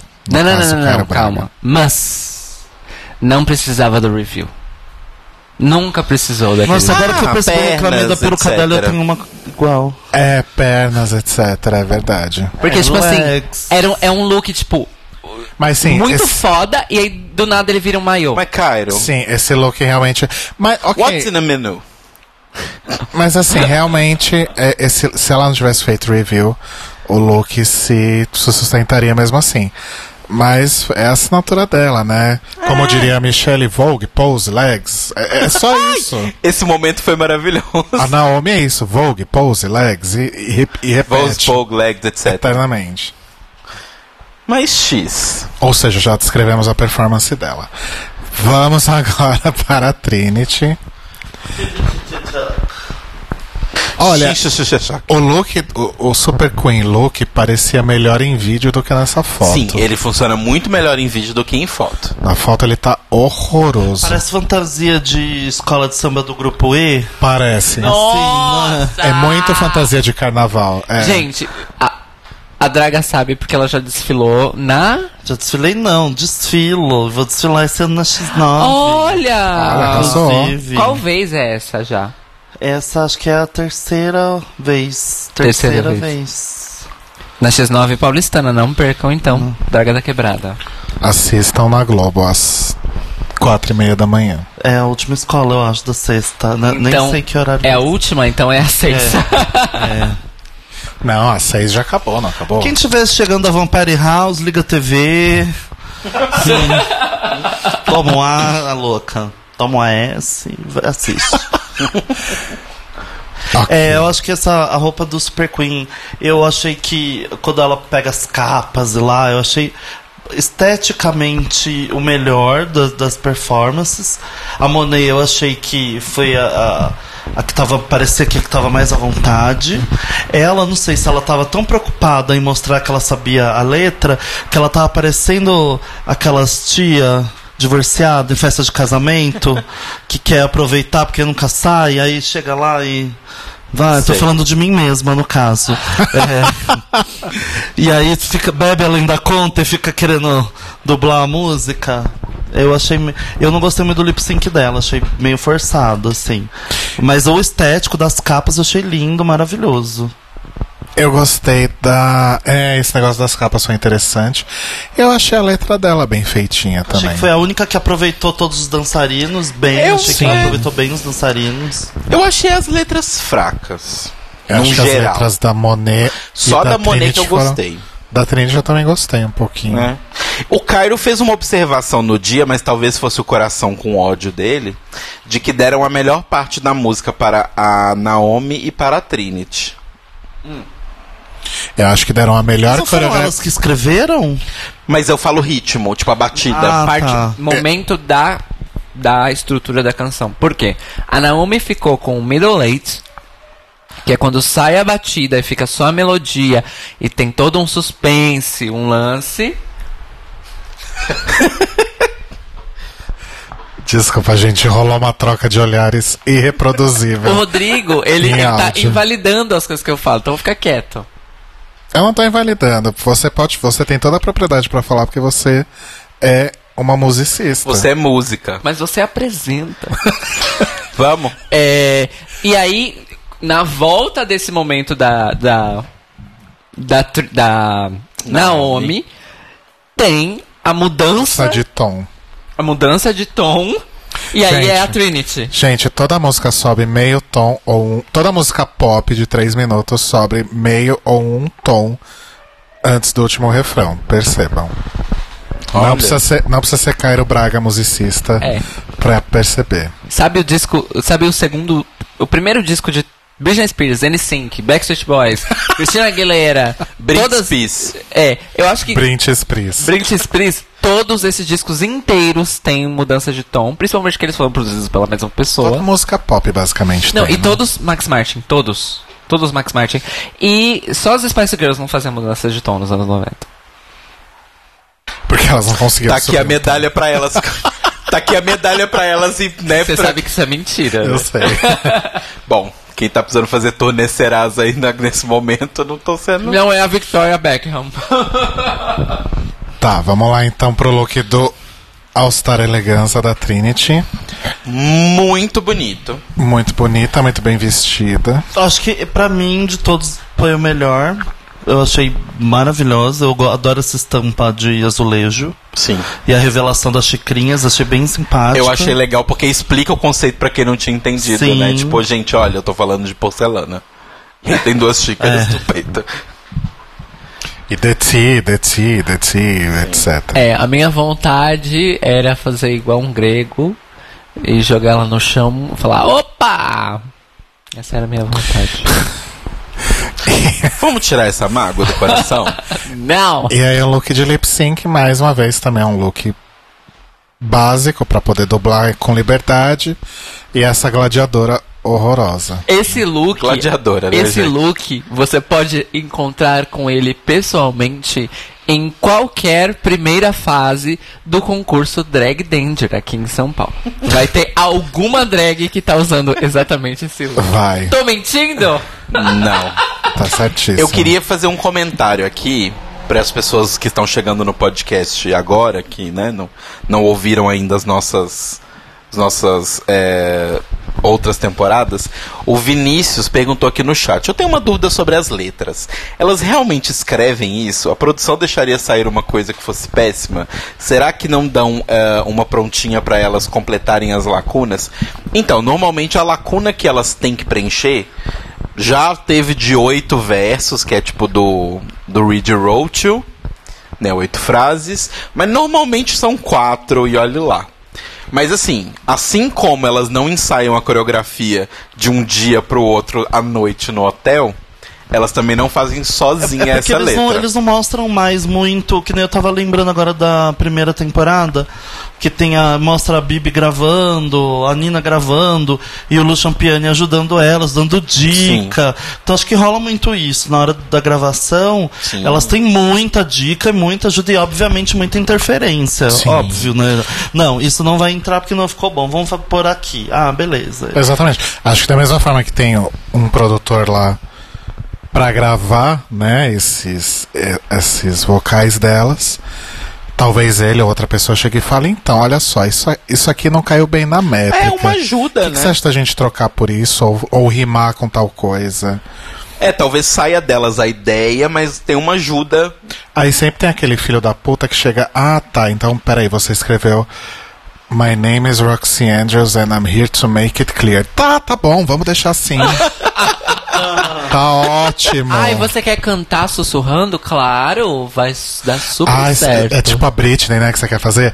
Vamos, vamos, vamos gravar. Vai dar super Nossa, certo. gata, um take só, tá E ótimo, não precisa gravar também que eu outro. acho que eles manipulam, né, o jogo. Sim. Pra quem eles querem que ganhe e quem eles não querem que É ganhe. tudo manipulado. Sim. E assim, gente, não acreditem que elas foram pra casa e ensaiaram no hotel. Tipo, uma performance com um, um palco daquele tamanho, que não era tão grande, com fumaça no chão, com objetos de cena indo pra lá e pra cá, dançarinos no meio da fumaça, quatro drags, mais os câmeras com os múltiplos ângulos, você não ensaia isso em um dia. Então, assim, aquilo ali foi no mínimo uma semana de gravação só pra gravar isso. Olha, eu, eu não digo. Porque eu Ah. acho que realmente pode ter sido um dia. Por exemplo, a, ah, o dia da, da- que mostra no episódio. Tipo, elas escrevendo, elas se preparando, ensaiando com o Todrick. Aí tem o dia que não é filmado, que é realmente um ensaio de palco da performance toda, e aí o dia da gravação. Eu digo isso porque eu acho que, como, como é uma performance de uns 4 ou 5 minutos, e são várias pessoas Dá pra ensaiar várias vezes. Dá pra ensaiar várias vezes, é, e ninguém se cansa muito, porque cada um tem Sim. a sua parte e tudo mais. Mas também porque Single Ladies da Beyoncé foi coreografado, ensaiado e gravado em 48 horas. Bom, mas aí você tá falando da Beyoncé e duas dançarinas profissionais. Não de Você tá quatro, falando de uma não dessas pessoa- quatro drag Você tá falando de uma pessoa extremamente obcecada. Obsessiva. Virginiana. E obsessiva. E transtornada. É, então tá, gente. Esses foram os looks. Agora a pergunta. E o lip sync, hein, galera? Bom, lip que vocês sync, a Monet, né? É isso. Eu acho que a Monet foi melhor também. Ela deu. A Trinity deu aquela proetinha ali. uh, Tava se jogando cagada. de um lado pro outro. Parecia lagartixa quando perde o rabo, assim, ó. Sim. Que é o que ela sabe fazer bem, né? Ela sabe pular, eu, a marca dela, mas eu acho que não funcionou muito pra essa música, mas ela ganhou e tá se cagando porque eu, Eu acho. posso falar uma coisa polêmica? Eu não acho que os lip syncs da Trinity são tão bons. Lembrando aqui agora vários na minha Alguns cabeça. são bons. Alguns são bons, mas eu não acho que são a maioria deles. Então, tem um comentário aqui da Tatielma que ela diz o seguinte: Eu não suporto a TTT dublando. Ela é a Nicolas Cage em drag. Quem é a TTT? A Trinity? É. Trinity, Trinity Tuck. Tuck. Ah, desculpa. Tá bom. Eu concordo um pouco. Vou, vou, vou confessar. Eu acho que Nicolas Cage tem gente bem pior que a Trinity, gente. A gente tá deixando. Não odeiem o jogador, odeiem o jogo. Eu conheço gente que o Nicolas Cage é o ator preferido, assim, então não sei. Gente, a Georgina Psycho tá ouvindo a gente, ela disse que tá ouvindo a gente quando ela tá cagando. Ai, que delícia. Então, mandem um beijo, um abraço Beijos, pra ela e bom boa cocô. sorte. Beijos e arrasa aí. Georgina Psycho, que é filha de quem? Maldita Hammer. Então, Faz sentido Faz o sentido. nome. E, e o momento.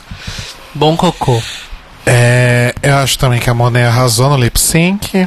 O review da peruca, as, as- o trabalho com o rosto, o, espacate perfeito. O, o twist, Sim, ela tipo, o a- a, pirueta no ar com caída de espacate. Que é, é, o review eu- da peruquita. A peruquite embaixo da outra peruquite, achei Ou seja, se fosse baseado em lip sync, de fato, sem, sem agendas por trás, Monet seria All-Star, né? Outra coisa, eu acho que. Única, no caso, porque Sim. ela é, ela só Ela tá é. dividindo o prêmio com outra pessoa. Eu acho uma coisa que elas devem ter combinado de não ser RuPaul's Reviews Race, esse lip sync final, né? Porque você vê pelas roupas, tanto das duas, quanto as roupas da Naomi e da, Mo- e da Monique atrás, parece que ninguém ia fazer reviews do tipo, rodo e meu vestido se transforma no vestido longo e etc. Só Que teve a bom, da né? peruquinha. Que bom. Parece realmente que foi um consenso entre as quatro mesmo. Mas é isso, gente, sobre o lip sync. E a última coisa que eu queria comentar. Cairo Braga não falou do lip sync, é isso? Não, eu falei Monet, é isso. Ah, ok. É que você fez assim, achei que você queria falar alguma coisa. Monet também, pra mim, eu não falei, mas Monet. Ah, gente, eu não presto atenção quem falou, não. É. Você quer outra, Esse é o nosso host. Você quer outra cerveja, meu não, querido obrigado, host? tô bem. Acho que a Pandora Box dublou melhor nesse Ai, episódio. sim. Saudades. E a última coisa que eu queria citar é a participação do Hall of Fame, né? Das outras três, que foram lá só dar uma pinta. Quando você falou participação da Hall of Fame, eu pensei, tipo, o lugar participou. do- As três apareceram lá, só pra dar uma pintazinha básica. Ai, eu fiquei com dó da Shed, com aquele vestidinho curtinho, que com. Né, que tipo. Gente, será que aconteceu com a roupa dela? Alguém derramou café? Aí teve que pegar uma sainha da Naomi pra entrar. Não gostei Talvez. É, muito recatado. eu achei meio- Aquela, né? Eu gostei muito da Alaska tocando bateria. Eu amei a Alaska com o guarda-chuva escrito Team Katia. Team A Alaska é muito debochada. Aliás, eu li no, no Instagram da, da Alaska uma coisa que, segundo ela, não foi pro ar, mas vai saber se é verdade ou não. Ela tava com uma cartolinha, né? Aí ela falou que, de, que debaixo da cartola tinha uma, uma mão ensanguentada de plástico. E aí que num determinado momento ela tirou a cartola, a a mão caiu, ela falou, ai, desculpa, tô tão envergonhada. Era pra ser uma pomba viva, e olha só. Mas eu não sei Olá. se ela realmente fez isso. Inclusive- E cortaram, É. ou se ela tá só. A Alaska estava só brincando. É, no TV Time, um dos comentários mais. é, que tá no topo de likes, na verdade, eu acho que é o que tá no topo de likes, sobre esse episódio de Drag Race, é a pessoa que tirou o print do momento que a Alaska vira de costas, abre o guarda-chuva escrito Team Katia, e a pessoa escreveu assim. É, único. O episódio. É, esse episódio horrível inteiro valeu só por esse momento. Fim. Meio que isso. É, e a Trixie o que eu tenho a ver, né? É isso. Que barulho. É, o ventilador tá pra cair. Olha lá. E aí Bom. todo mundo vai ficar olhando. Mas, eu, mas assim, sobre a, a participação da Trixie, eu só queria destacar uma frase de sabedoria dela, que a gente sabe também que a Trixie, né, com razão, é muito questionada em sua vitória, porque, né, se a gente tivesse que escolher, realmente não seria ela. Mas ela falou, como ganhar não é tudo, mas é muito legal. Então, boa sorte. Sim. Fica aí, ganhar não é tudo. Bom, gente, pra gente encerrar numa nota boa, num- numa vibe legal, Draga da Quebrada. Qual foi o, seu, o melhor momento de All Stars 4 pra você? Quando acabou. Ok. Não, tô brincando. Olha.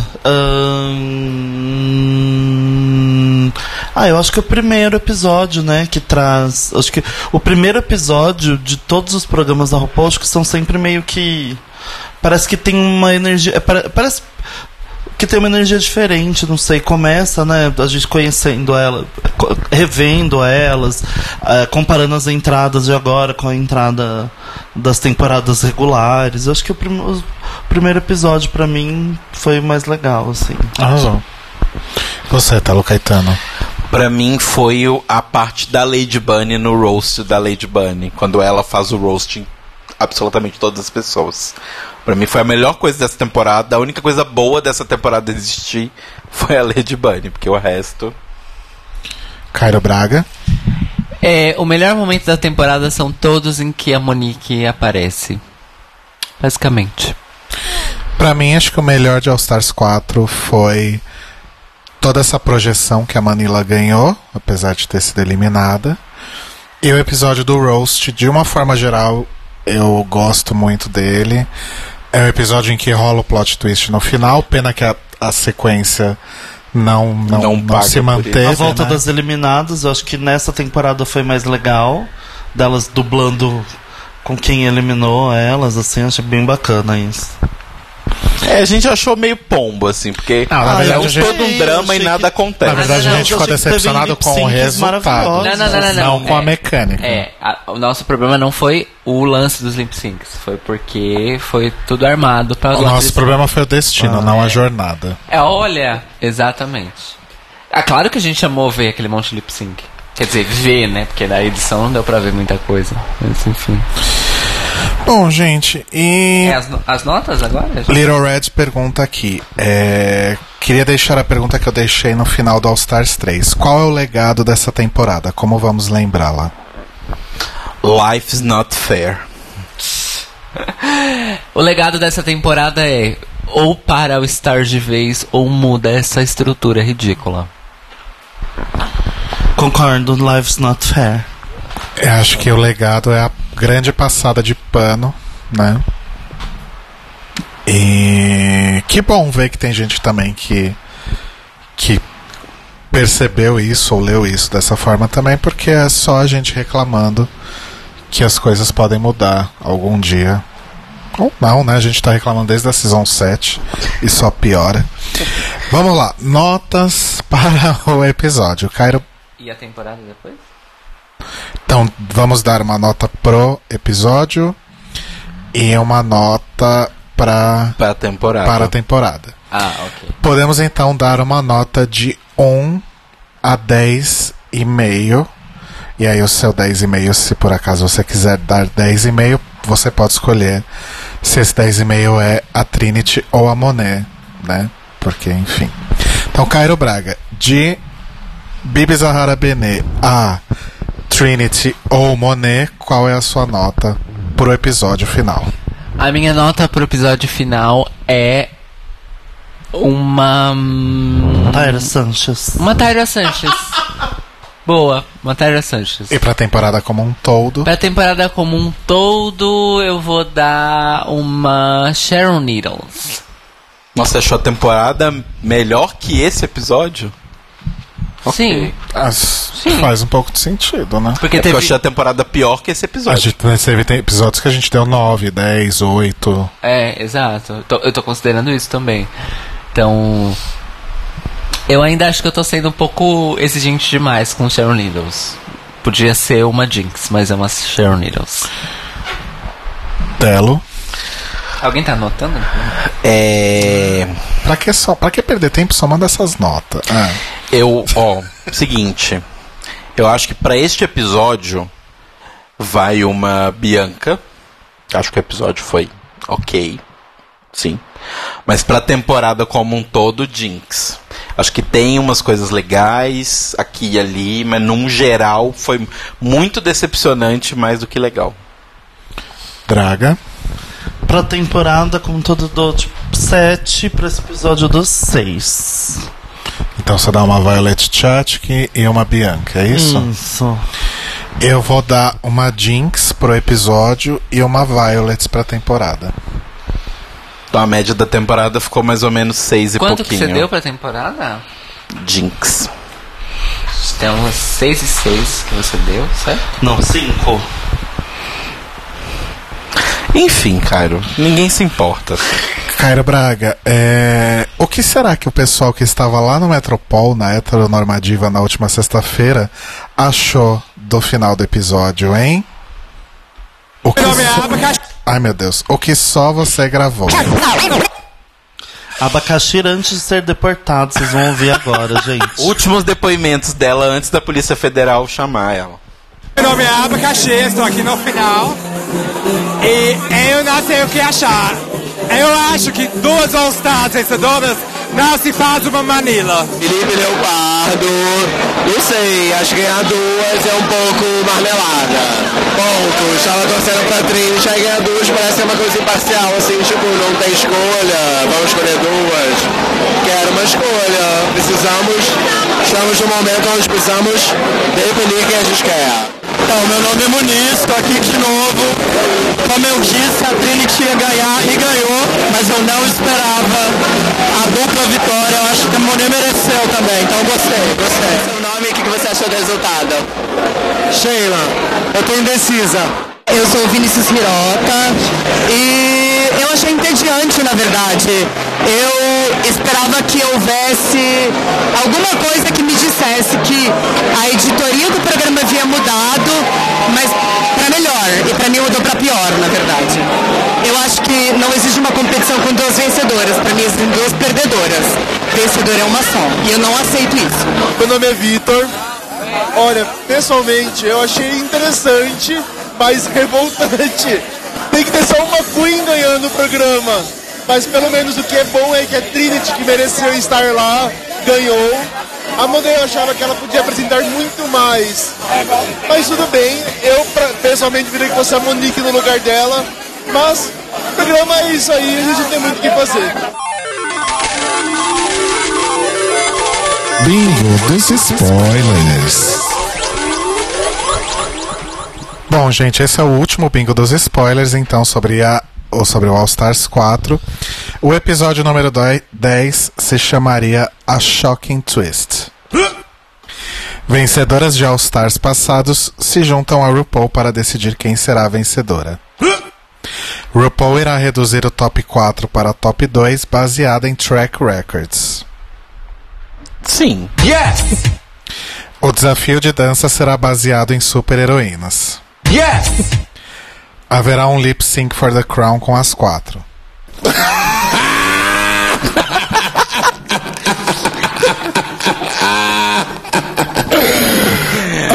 Ok. E foi isso, gente. É, além disso, ah, existia já um boato muito antigo que a Trinity era a ganhadora, né? Yes! Teoricamente só ela ganharia o, o- a temporada. Rolou até um tweet da Billboard há algum tempo atrás, tipo em novembro ou dezembro, alguma coisa assim, que pedia para os fãs votarem em quem eles gostaria que, gostariam que ganhasse. E esse tweet era só Monet e a Trinity. Vendo a merda feita, eles publicaram um tweet logo em seguida com Monique e Naomi. Gente, eu tô chocado. Eu tô passada. Então isso já estava cantado aí há algum tempo. A Diagan curtiu um tweet que previa aí esse top 2 baseado no que a Naomi disse sobre, a tempo, sobre como ganhar a temporada. Ser loira e branca. E a Dia, e a Dia curtiu esse tweet. Ah, a Monet e a Bob estavam tirando uma com a cara da outra no Twitter. E aí a Monet falou alguma coisa e a Bob respondeu: Ganhe uma temporada então e aí conversaremos. Yes! E aí a Monet respondeu: Falamos em oito semanas. Yes! Aí tem um, um rolê aqui que a gente não falou, mas teve aquele react, né, da, da Trinity e da Monet, que elas ficaram passadas, né, que as duas tinham Trinity ganhado. bastante passada, inclusive. E aquilo aconteceu no backstage de um show da Casey Musgraves. E aí depois elas subiram no palco para receber as coroas das mãos da Casey Musgraves, que é aquela que apareceu na, Sim, pra ser jurada. ganhou um Grammy, inclusive. Que ninguém sabe quem é, agora ela ganhou o Grammy e todo mundo sabe quem ela é. Ah, Eu não sei, pra ser bem sincera. Não, na Não, verdade, não, não. ela só Nunca- ela é cantora country, é só nos Estados Unidos. É, não chegou aqui não. Ah, Nossa, eu falei cantora country, a Draga fez uma cara. Você não gosta de música country? Cara, Aí ah, rolava também uma história que, ao invés de estar no show da Casey Musgraves, a Trinity e a Monet estariam agendadas para aparecer naquele bar Roscoe's no dia da finale, que é geralmente onde a Queen que ganhou a temporada se apresenta, ou as Queens que estão para ganhar vão lá, e aí é coroada lá. E as, e as duas estavam agendadas para esse bar na noite da finale, mas aí rolou esse lance do do show da Casey Musgraves. Outra coisa é que na final supostamente todas as queens estariam no palco, menos a Jasmine Masters. Ah, alguns desafios que foram ventilados aí durante a temporada, mas que não aconteceram. Tinha um desafio que disseram que seria baseado em Real Housewives, mas provavelmente foi o Jersey Shore e a pessoa se confundiu. Sim. Teve uma passarela que a Naomi tava com os chifres, e aí por causa desse look as pessoas acharam que ia ter uma Scary Runway. E falaram sobre um talk show também, mas a gente não teve nenhum desafio que fosse parecido com um talk show, né? Talk show não. E aí tem uma lista aqui de músicas pro lip sync que nenhuma bateu, então achando que eu baixei, que eu peguei errado e que isso é da season 11. E que você vai falar ou não? Então, falando em Season 11, eu queria perguntar para os ouvintes, para eles se manifestarem dentro de um, um- tempo adequado, se eles querem bingo dos spoilers na Season 11.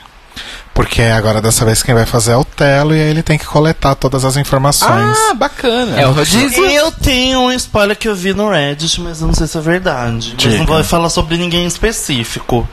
Mas eu acho agora que a pessoa talvez possa ter se confundido com All Stars. Hum. Que parece. Porque tava escrito era que, tipo, uma das favoritas ia ser eliminada só pra causar polêmica. E aí no, no top 4 iam voltar quatro que os jurados iam escolher pra dublar cada uma com uma, e aí essa que é a favorita ia voltar. Mas. Parece um pouco o que aconteceu no, no, no All Stars, É. então, mas tava como sendo spoiler da Season 11. A lá VH1 plantando. Sabendo como eles gostam de polêmica, falsa. é. Nessas músicas que você tem aí, que você acha que são da décima primeira, a primeira música ou tem alguma música da Miley? Não. Então é falsa. Ah, eu acho. Eu acho que você pegou a playlist da minha tia Judite. Que ela usa pra dublar em casa. que ela né? usa pra dublar em casa. Ó, a única coisa. O que é muito estranho nessa. Eu, eu vou falar sem dar muitos detalhes. O que é muito estranho nessas músicas de, de lip sync que estavam previstas é que tinha Casey Musgraves e tinha Ciara. Calypso. Que foram duas. que- que foram duas que participaram da temporada e não teve música delas. Verdade. Só que aí, eu acho. O Gui Gonçalves está no chat, ele vai saber me confirmar. Nessa lista tem uma música da Avril Lavigne. Amo. E rolou alguma coisa sobre ter uma música da Avril Lavigne, se eu não me engano, na Season 11. Porque a Avril Lavigne fez uma música nova com a Nicki Minaj. E aí o Gui Gonçalves está no chat, se ele tiver no chat ainda, que talvez ele possa Que exótico, falar né? sobre isso. né? Eu achei tipo aqueles disquinhos da MTV que tinham é, mex- é, uniões que você não espera, tipo Fresno, Chitãozinho e Chororó. Tipo Pete e Joelma. É. Ó, Telo, já tem três votos pra bingo dos spoilers na Season 11, sim. Boa sorte assistindo muitos vídeos do Drag Exclusive. Vai sujar meu YouTube todo. Meu amor, é- não, você, você sabe que você tem uma escolha. Ou você suja seu YouTube assistindo Drag Exclusive, ou você vai desbravar o subreddit de RuPaul's Drag Race. Não, obrigado. No subreddit dá pra achar umas coisas mais juicy, assim, do que É. no Drag Exclusive. É, é, o Drag Exclusive eles já resumem muita É. coisa. Por isso que eu fui lá. Tá bom. É revezamento, amor. É sua vez de fazer bem dos Você fez de qual? Da All Stars 10, né? Foi o ex-namorado pistola da Alaska que vazou. Aham. É, o Gui só respondeu que foi muito iludida com o Avril Lavigne nessa playlist que vazou. Então, gente, eu acho que isso pode ser Season 11 sim, viu? Vamos aguardar, né? Tá logo Vamos aí. aguardar. É, a gente tem Correio Eleganza? Temos bastante correio elegante. Então vamos.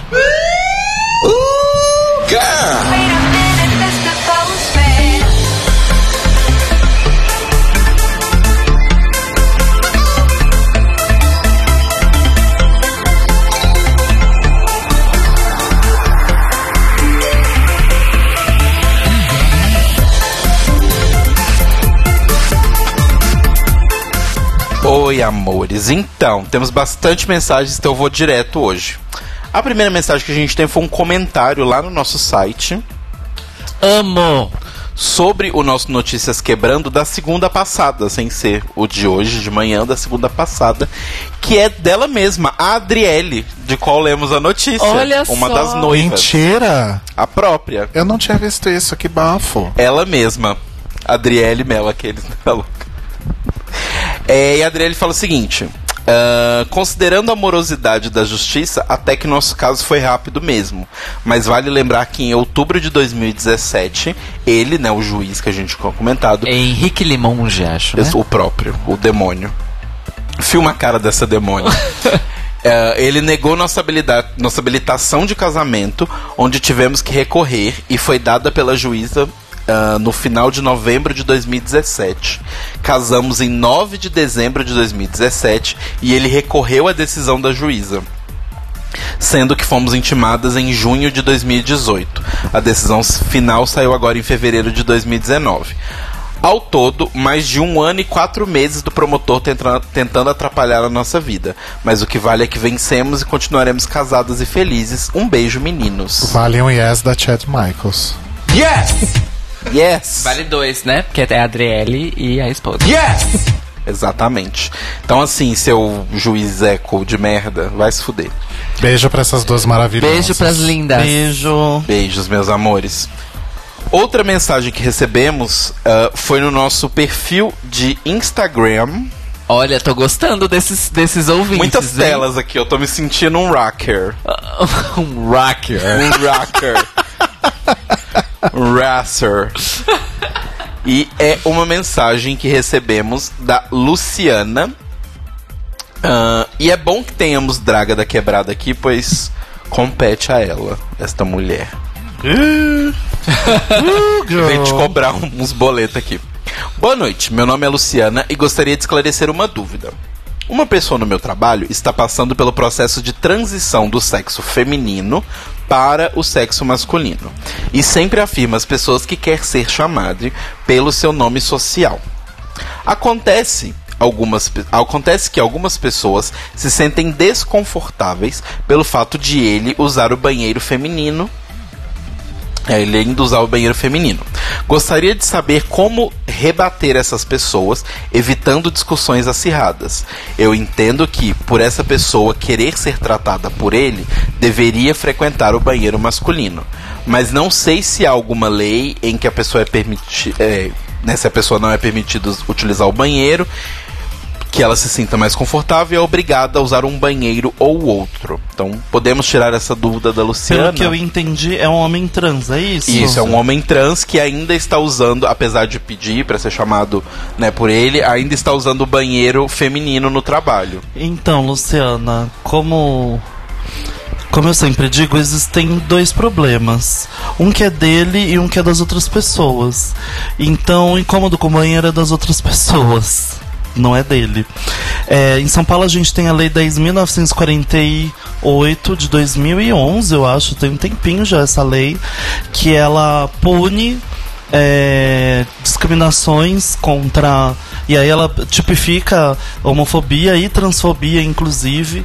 Então, constrangimento no lugar de trabalho, por evitar que ele possa usar o banheiro que se adeque ao seu gênero, é, eu acho que se tipifica nessa lei. Então, do- a- mui- é, pouquíssimas pessoas sabem disso, mas no estado de São Paulo a gente já tem a homofobia e a transfobia criminalizadas. Ah, então é isso, acho que as empresas morrem de medo de processo por assédio moral e um processo desse tipo, então acho que foi o que eu fiz basicamente quando eu transicionei. Eu trabalho numa grande empresa transicionei nessa empresa e aí uma das coisas que eu fiz foi eh, de forma muito educada e ai gente vou ensinar pra vocês algumas coisas olha tem essa lei aqui sabe? Então é isso. E aí falei olha eu vou usar o banheiro que eu quiser usar e e, e bati o martelo que eu ia usar aquele banheiro e pouco. E pronto é difícil é muito difícil mas acho que a longo prazo vale a pena se posicionar dessa forma que as pessoas só vão aprender a respeitá-lo a partir do momento que ele tome uma atitude mais enérgica. Não, você vai me chamar assim, acabou. Eu meu direito de ser chamado assim.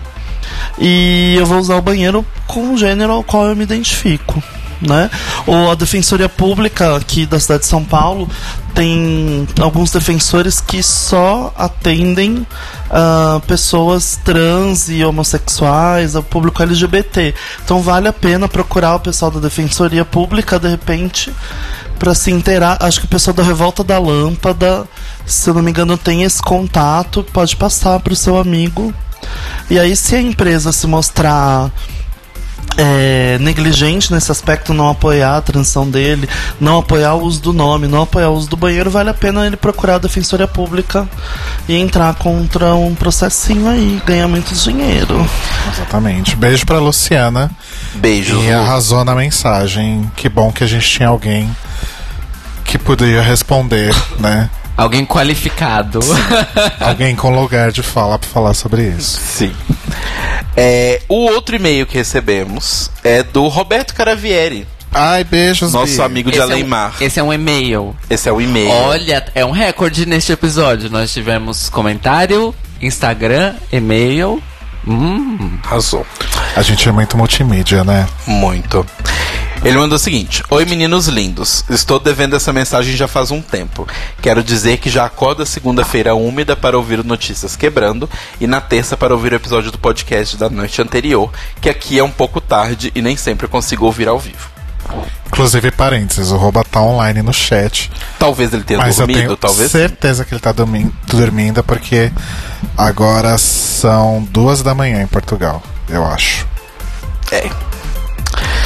Primeiro, prometi pro Rodrigo que ia mandar as traduções bizarras de algumas coisas sob- ah, sobre o programa aqui na legenda de Portugal, né? A legenda de Drag Race. Sachei away, adeus, vai-te embora, ninguém te adora. Mas não tinham mudado? Então, Ah. calma. E tem a outra que é a nova, atualizada, porque a RuPaul reclamou, né, do significado, Sim. que é adeus, tens de sair. Tens de sair. Congratulations, congratulations, é dragabens. Draga bem. Draga bem, estão Já, ó. plagiando. Já pode usar, hein, Draga? Draga bem. Não tem o bondim? É. Você é o Draga bem. Draga bem. E o The Time Has Come for You to Lip Sync for a Life é o tempo é agora do lip sync para se salvarem. Não, não é do lip sync, é do playback. É do playback para se salvarem. Eles falam playback em vez de lip sync. Playback para se salvarem. É. Se fosse no Brasil, acho que poderia ser assim. Tá na hora da peruca sangrar. Amo. Co- é, Draga Bench. Draga Bench. Draga Bench. Eu quero essa versão em internet. Faça acontecer. Ah, nomes dos episódios: Show de variedades da constelação das grandes estrelas. Um supergrupo chamado Boneca, né? O nosso ficou bem parecido. O jogo das imitações do amor. Zoe em paz. O sexo e a gatinha gata. Aqui ficou aqui. Assim também ficou assim. Aqui também ficou assim. Ah, é? O sexo e a gatinha Tinha a gata. gata. Sim. Não, não, não. Eu acho que ficou a gata e o sexo gata. A gatinha e o sexo gata. É, rolou um lance assim. Nossa, Ok. gente. É. Ok. Péssimo. Pois é. E ele manda uma agenda culturalzinha daqui de Portugal. Daqui de, De lá Portugal. de de lá de Portugal. Que são alguns eventos. Show da Pablo Vittar, dia 24 de abril, por apenas 25 euros. Nossa, que inveja. Que barato. Já tem setores que estão esgotados, inclusive. Onde vai ser? Vai ser no estádio Campo Pequeno, Vai ser num estádio. que é Campo Pequeno. Eu não sei se isso é bom ou ruim. Talvez ele seja pequeno. Ainda assim é um estádio, né? É. Lembrando que 25 euros é mais ou menos 125 reais, um pouco menos. É, mas É. quando a gente coloca no custo de vida de lá, 25 euros é barato. 25 euros é muito barato. Ah, o Mil Lisboa, que acontece no dia 27 de março, que é o Lisbon International Music Network. Com que vai ter Letrux, vai ter outras atrações incríveis e os ingressos estão a partir de 20 euros. A Mil que. ah, Não, enfim. A Mil que eu conheço graças a Sim e esses artistas brasileiros que estão indo pra lá é intercâmbio da Sim, porque vieram vários portugueses no final do ano passado. Olha só, Inclusive eu legal. conheci vários deles. que arraso. E o quinto encontro nacional de jovens trans. Notem que as pessoas podem se inscrever, ter alojamento e reembolso do transporte para quem não mora em Lisboa. Mas, mas tem que ser de Portugal. Não tem esse detalhe. Mas provavelmente, né, gente? E precisa ser jovem. É, eu vou ler rapidinho aqui porque eu acho que é interessante para nossa audiência. O quinto encontro nacional de jovens trans da rede SECO acontece já em fevereiro. Ah, então já tá agora, assim. Nos dias 20, entre os dias 22 e 24 em Lisboa, vais poder conhecer outros jovens e partilhar experiências. Se és trans não binário e ou te encontras num questionamento identitário e tens entre 16 e 30 anos, este encontro é pra ti. Olha só. Já não é a minha faixa etária mais. Você vai lá pra dar aula, Eu Draga. tenho 17. A rede Entendi, S. Eco. A rede Eco organiza o alojamento para todas as pessoas a, partir, a participar do encontro. Os custos de deslocação são reembolsados mediante a entrega dos recibos e faturas justificados e obrigatoriamente passados em nome de rede X Aquel com a nota fiscal, blá blá blá, blá que eles passam o valor. O reembolso será efetuado com base no transporte mais econômico, obviamente. Ah, a taxa de inscrição 5 euros para não associados e gratuita para associados. O formulário está aqui. O Jean Willis, inclusive, vai dar uma palestra lá nesse evento. Eu acho que isso é um outro evento, não é? Ah, sim. Bem observado. Ele vai dar uma palestra em Lisboa e em Coimbra, que se chama Por que se exilar do Brasil hoje? Gratuito. Foi, vai ser no dia 26, na Faculdade de Economia de Coimbra, e no dia 27, os 2 de fevereiro, na Casa do Alantejo. Quanto ao final de All Stars 4, como diz o Rodrigo, caguei. Mais coisinha, mando mais coisinhas quando puder, amo vocês, rouba. Ai, beijo, Bi, morrendo de saudade. Beijo, rouba! Amamos você. E sobre a Pablo, é, essa informação que o rouba passou, mais outra que eu recolhi da internet dos meus amigos de Londres, confirma que a Pablo realmente está indo para uma turnê europeia Bafo. em abril, porque ela está com uma data confirmada do dia 30 de abril no Heaven, em Londres, que é só a boate gay mais icônica de Londres. Verdade, eu não fui, mas eu ouvi falar. Ela é tão icônica que existe um musical, um musical, Ah, quando eu tava pesquisando. existe um musical escrito sobre o Heaven com música dos Pet Shop Boys. Tá vendo por que, que eu não fui? é isso, Acho que não foi gente. não ia entrar, né? Heaven. Talvez. É. Mas enfim, Heaven, pra quem não sabe espanhol, significa céu, cielo. Cielo. Cielo. É, então assim, se você está escutando nosotros e está na Europa, fique atento à agendita de Pablito para ver se estará em sua cidadita. Em abril. Exatamente. E os beijos para as outras pessoas. Para as pessoas que mandaram e-mails, mas que não vai dar para ler aqui. Beijo para Luciana, beijos pro Anderson Ribeiro, Luciana Vilaca, pro Ricardo Duarte, pra Ana Clara, que tá sempre no chat com a gente, pra Cássia Reis e para uh, uh, uh, uh, uh, uh, uh, Rafael Emanuel. E pro Cadu, que também deixou comentários no site. Sim. Precisa depois entrar lá e aprovar esses comentários, né? Eu acho que eu já aprovei. Ah, arrasou. É isso. E se você quiser mandar um e-mail para pra gente, pra poder ser lido por mim em todas as redes sociais. Hoje eu tô aqui com várias telas, tem várias telas em volta de mim. Você pode mandar um e-mail pra contato arroba thelibrariesopen.com.br ou ir no nosso site thelibrariesopen.com.br e deixar o seu comentário que o Cairo ou o Rodrigo vão aprovar. Eu poderia dizer que eu também vou aprovar, mas eu vou ser bem sincero, eu não sei mexer no site. Então é os dois mesmo que aprovam que eu sou um ignorante. É, ou você pode ir nas nossas redes sociais, né? Twitter e Instagram principalmente, que são arroba Tlio Podcast, T-L-I-O Podcast, e mandar uma mensagem, curtir a gente, seguir, indicar para seus amigos, etc. E lembrando que estamos no Spotify também. Você pode compartilhar a gente lá. É isso então, vamos transitar. Ah, não, pera, a Peraí, gente, recados finais. a gente não tem. Não tem mais nenhum áudio da heteronormativa, não, né? Acabou tudo. Então vamos transitar e a gente dá os recados finais.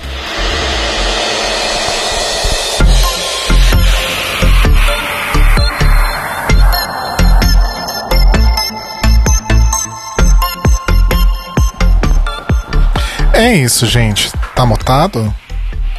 Não? É isso, gente. Tá muito confuso hoje, Tá. né? Eu só quero ver como é que vai ficar na gravação esse som vazando aí no microfone. É. Draga. Se a cara não se der errado, eu vou dar uma tacada. Draga da Quebrada. Em primeiro lugar, mil perdões. Em segundo. Desculpa. Tem coisa que não tem perdão. em segundo lugar, obrigado mais uma vez pela sua presença, abrilhantando nossa noite. Às vezes a gente vem num episódio bom, às vezes a gente vem num, num episódio de Drag Race todo cagado. Você vai acostumar, porque você vem mais vezes, né? Já, a gente já tá marcando aí. Recados, beijos, merchants. Beijo pra todo mundo que gosta de mim. Pra quem não gosta, meu cu. Não me interessa. Me interessa sim, mentira, gente.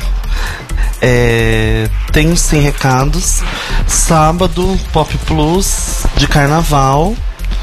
Ah, vou tocar do meio-dia às duas. Deixa só eu ver, tava aqui, eu fechei tudo.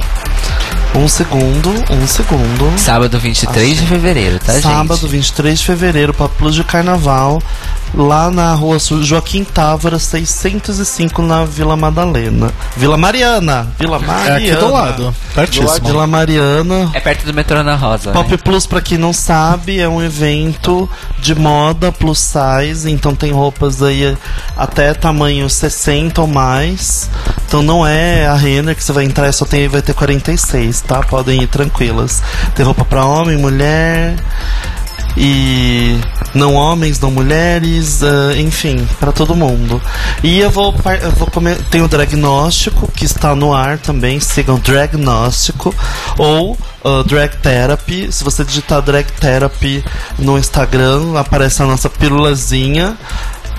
Porque uma pessoa desgraçada tem os direitos desse nome e até agora a, Abacaxi, que é a nossa empresária, não conseguiu pegar, mas só digitar Drag Therapy que vocês encontram todas as informações do Diagnóstico.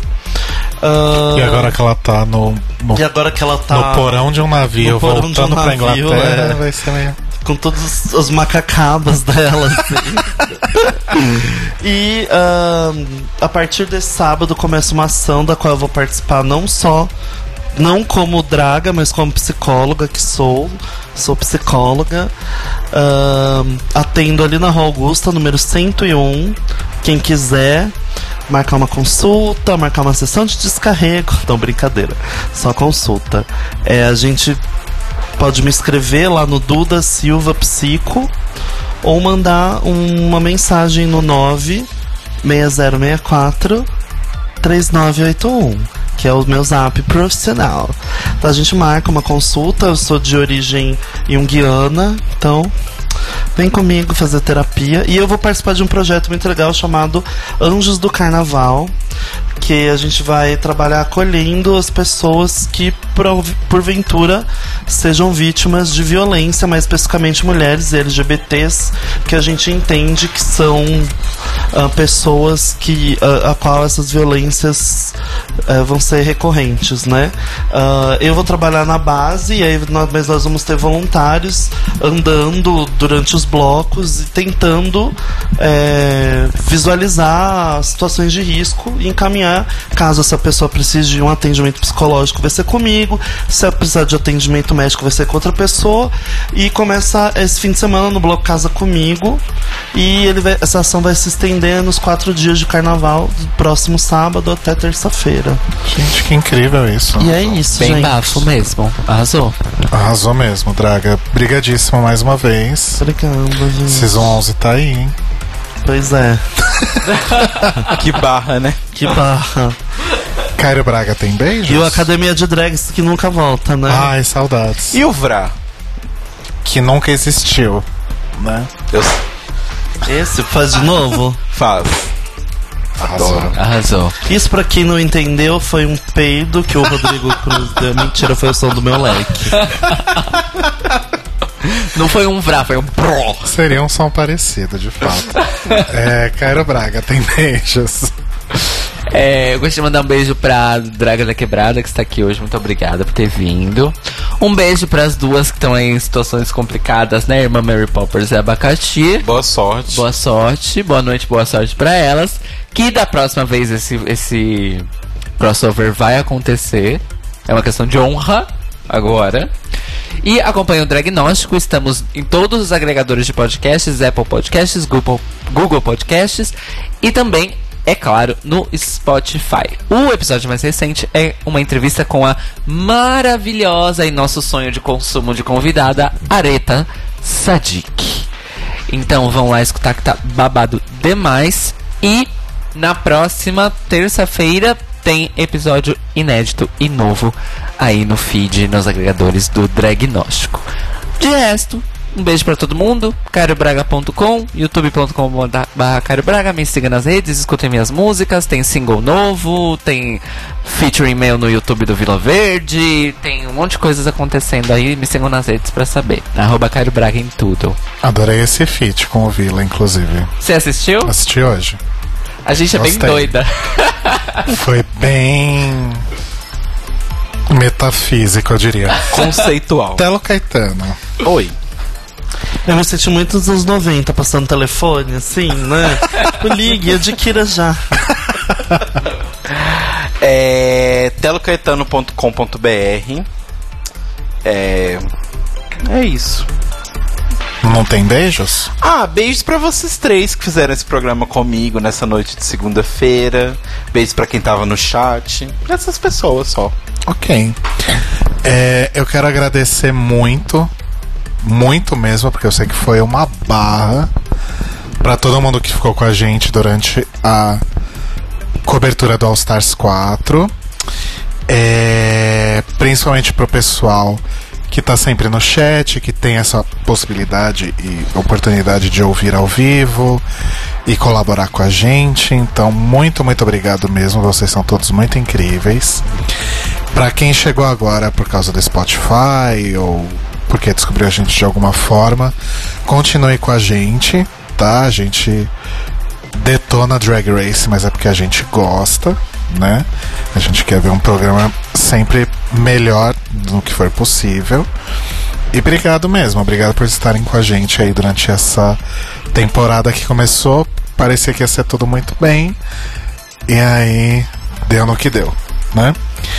A Season 11 começa no dia 28 de fevereiro, que significa que essa semana não tem episódio de RuPaul's Drag Race, mas semana que vem, segunda-feira que vem, tem episódio do The Library is Open. Sim, vai ser o nosso episódio de respiro para começar a Season 11 e a gente vai falar basicamente sobre nada. Vai ficar aqui um O que olhando. é o nada? O nada é o nada. Porque nada tem, porque nada atinge, ou porque nada sofre. Porque vende mais ou porque é fresquinho. Ai, baguncei agora minha cabeça. A gente vai ficar os três olhando um pra cara do outro e a gente vai responder e-mails e coisas que vocês mandarem. Se vocês quiserem perguntar como, sei lá, como que foi quando minha mãe morreu, ou se vocês quiserem perguntar, sei lá, o que, que a gente gosta de assistir na TV. Exato. Vai ser um programa, gente, tema livre, como fizemos da outra vez. Se vocês quiserem, sei lá, pedir dicas pro seu relacionamento. Exato, assim. Sobre a família, o trabalho. Sintam como um espaço aberto. Então precisamos de vocês no chat pra mandarem questões pra gente conversar. Se não, vai ser nós três conversando. A gente tem bastante assunto pra conversar sempre na vida. Mas seria legal que vocês ditassem o tom, as conversas e tal. Então participem com a gente no chat. É, não vai ser o episódio filler, vai ser um episódio divertido.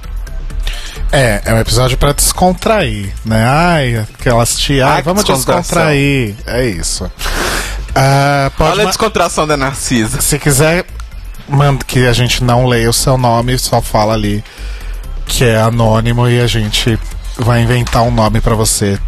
Tipo Ariel, mas não isso, porque isso é de outro podcast. Cláudia. Cláudia. Ou Cláudio. Cláudios. Claudi. A, a Ok. gente, a Claude. A gente podia é, usar aqueles sites que geram nomes. Eu já amei a ideia. e é isso. Então, se você quiser ser anônimo, avise. Pode gente- mandar por e-mail se quiser ser anônimo. É. Fala episódio tema livre. Exato. Use todas as redes e formas de comunicação que o Telo falou para fazer suas perguntas, questionamento, propor. Tipo, ah, pode falar assim também, né? Ah, amores, falem sobre X coisa. É, a gente fala. Exato. E assim, gente, se quiserem, eu sei que ninguém vai querer, eu espero, mas se quiserem falar de Drag Race, a gente Ah. pode falar também, a gente não já tem vai problema. falar. A gente já falou e a gente vai falar tanto de Drag Race. A gente vai falar de Drag Race até julho, quase, gente. Pelo sabe? menos, né? É. Mas enfim, o que vocês quiserem. E é isso, gente. Mais uma vez, obrigadíssimo é, por esse All Stars 4. Continuem com a gente. E continuem também na Rádio Sense. Beijos e até semana que vem. Beijo, Beijos.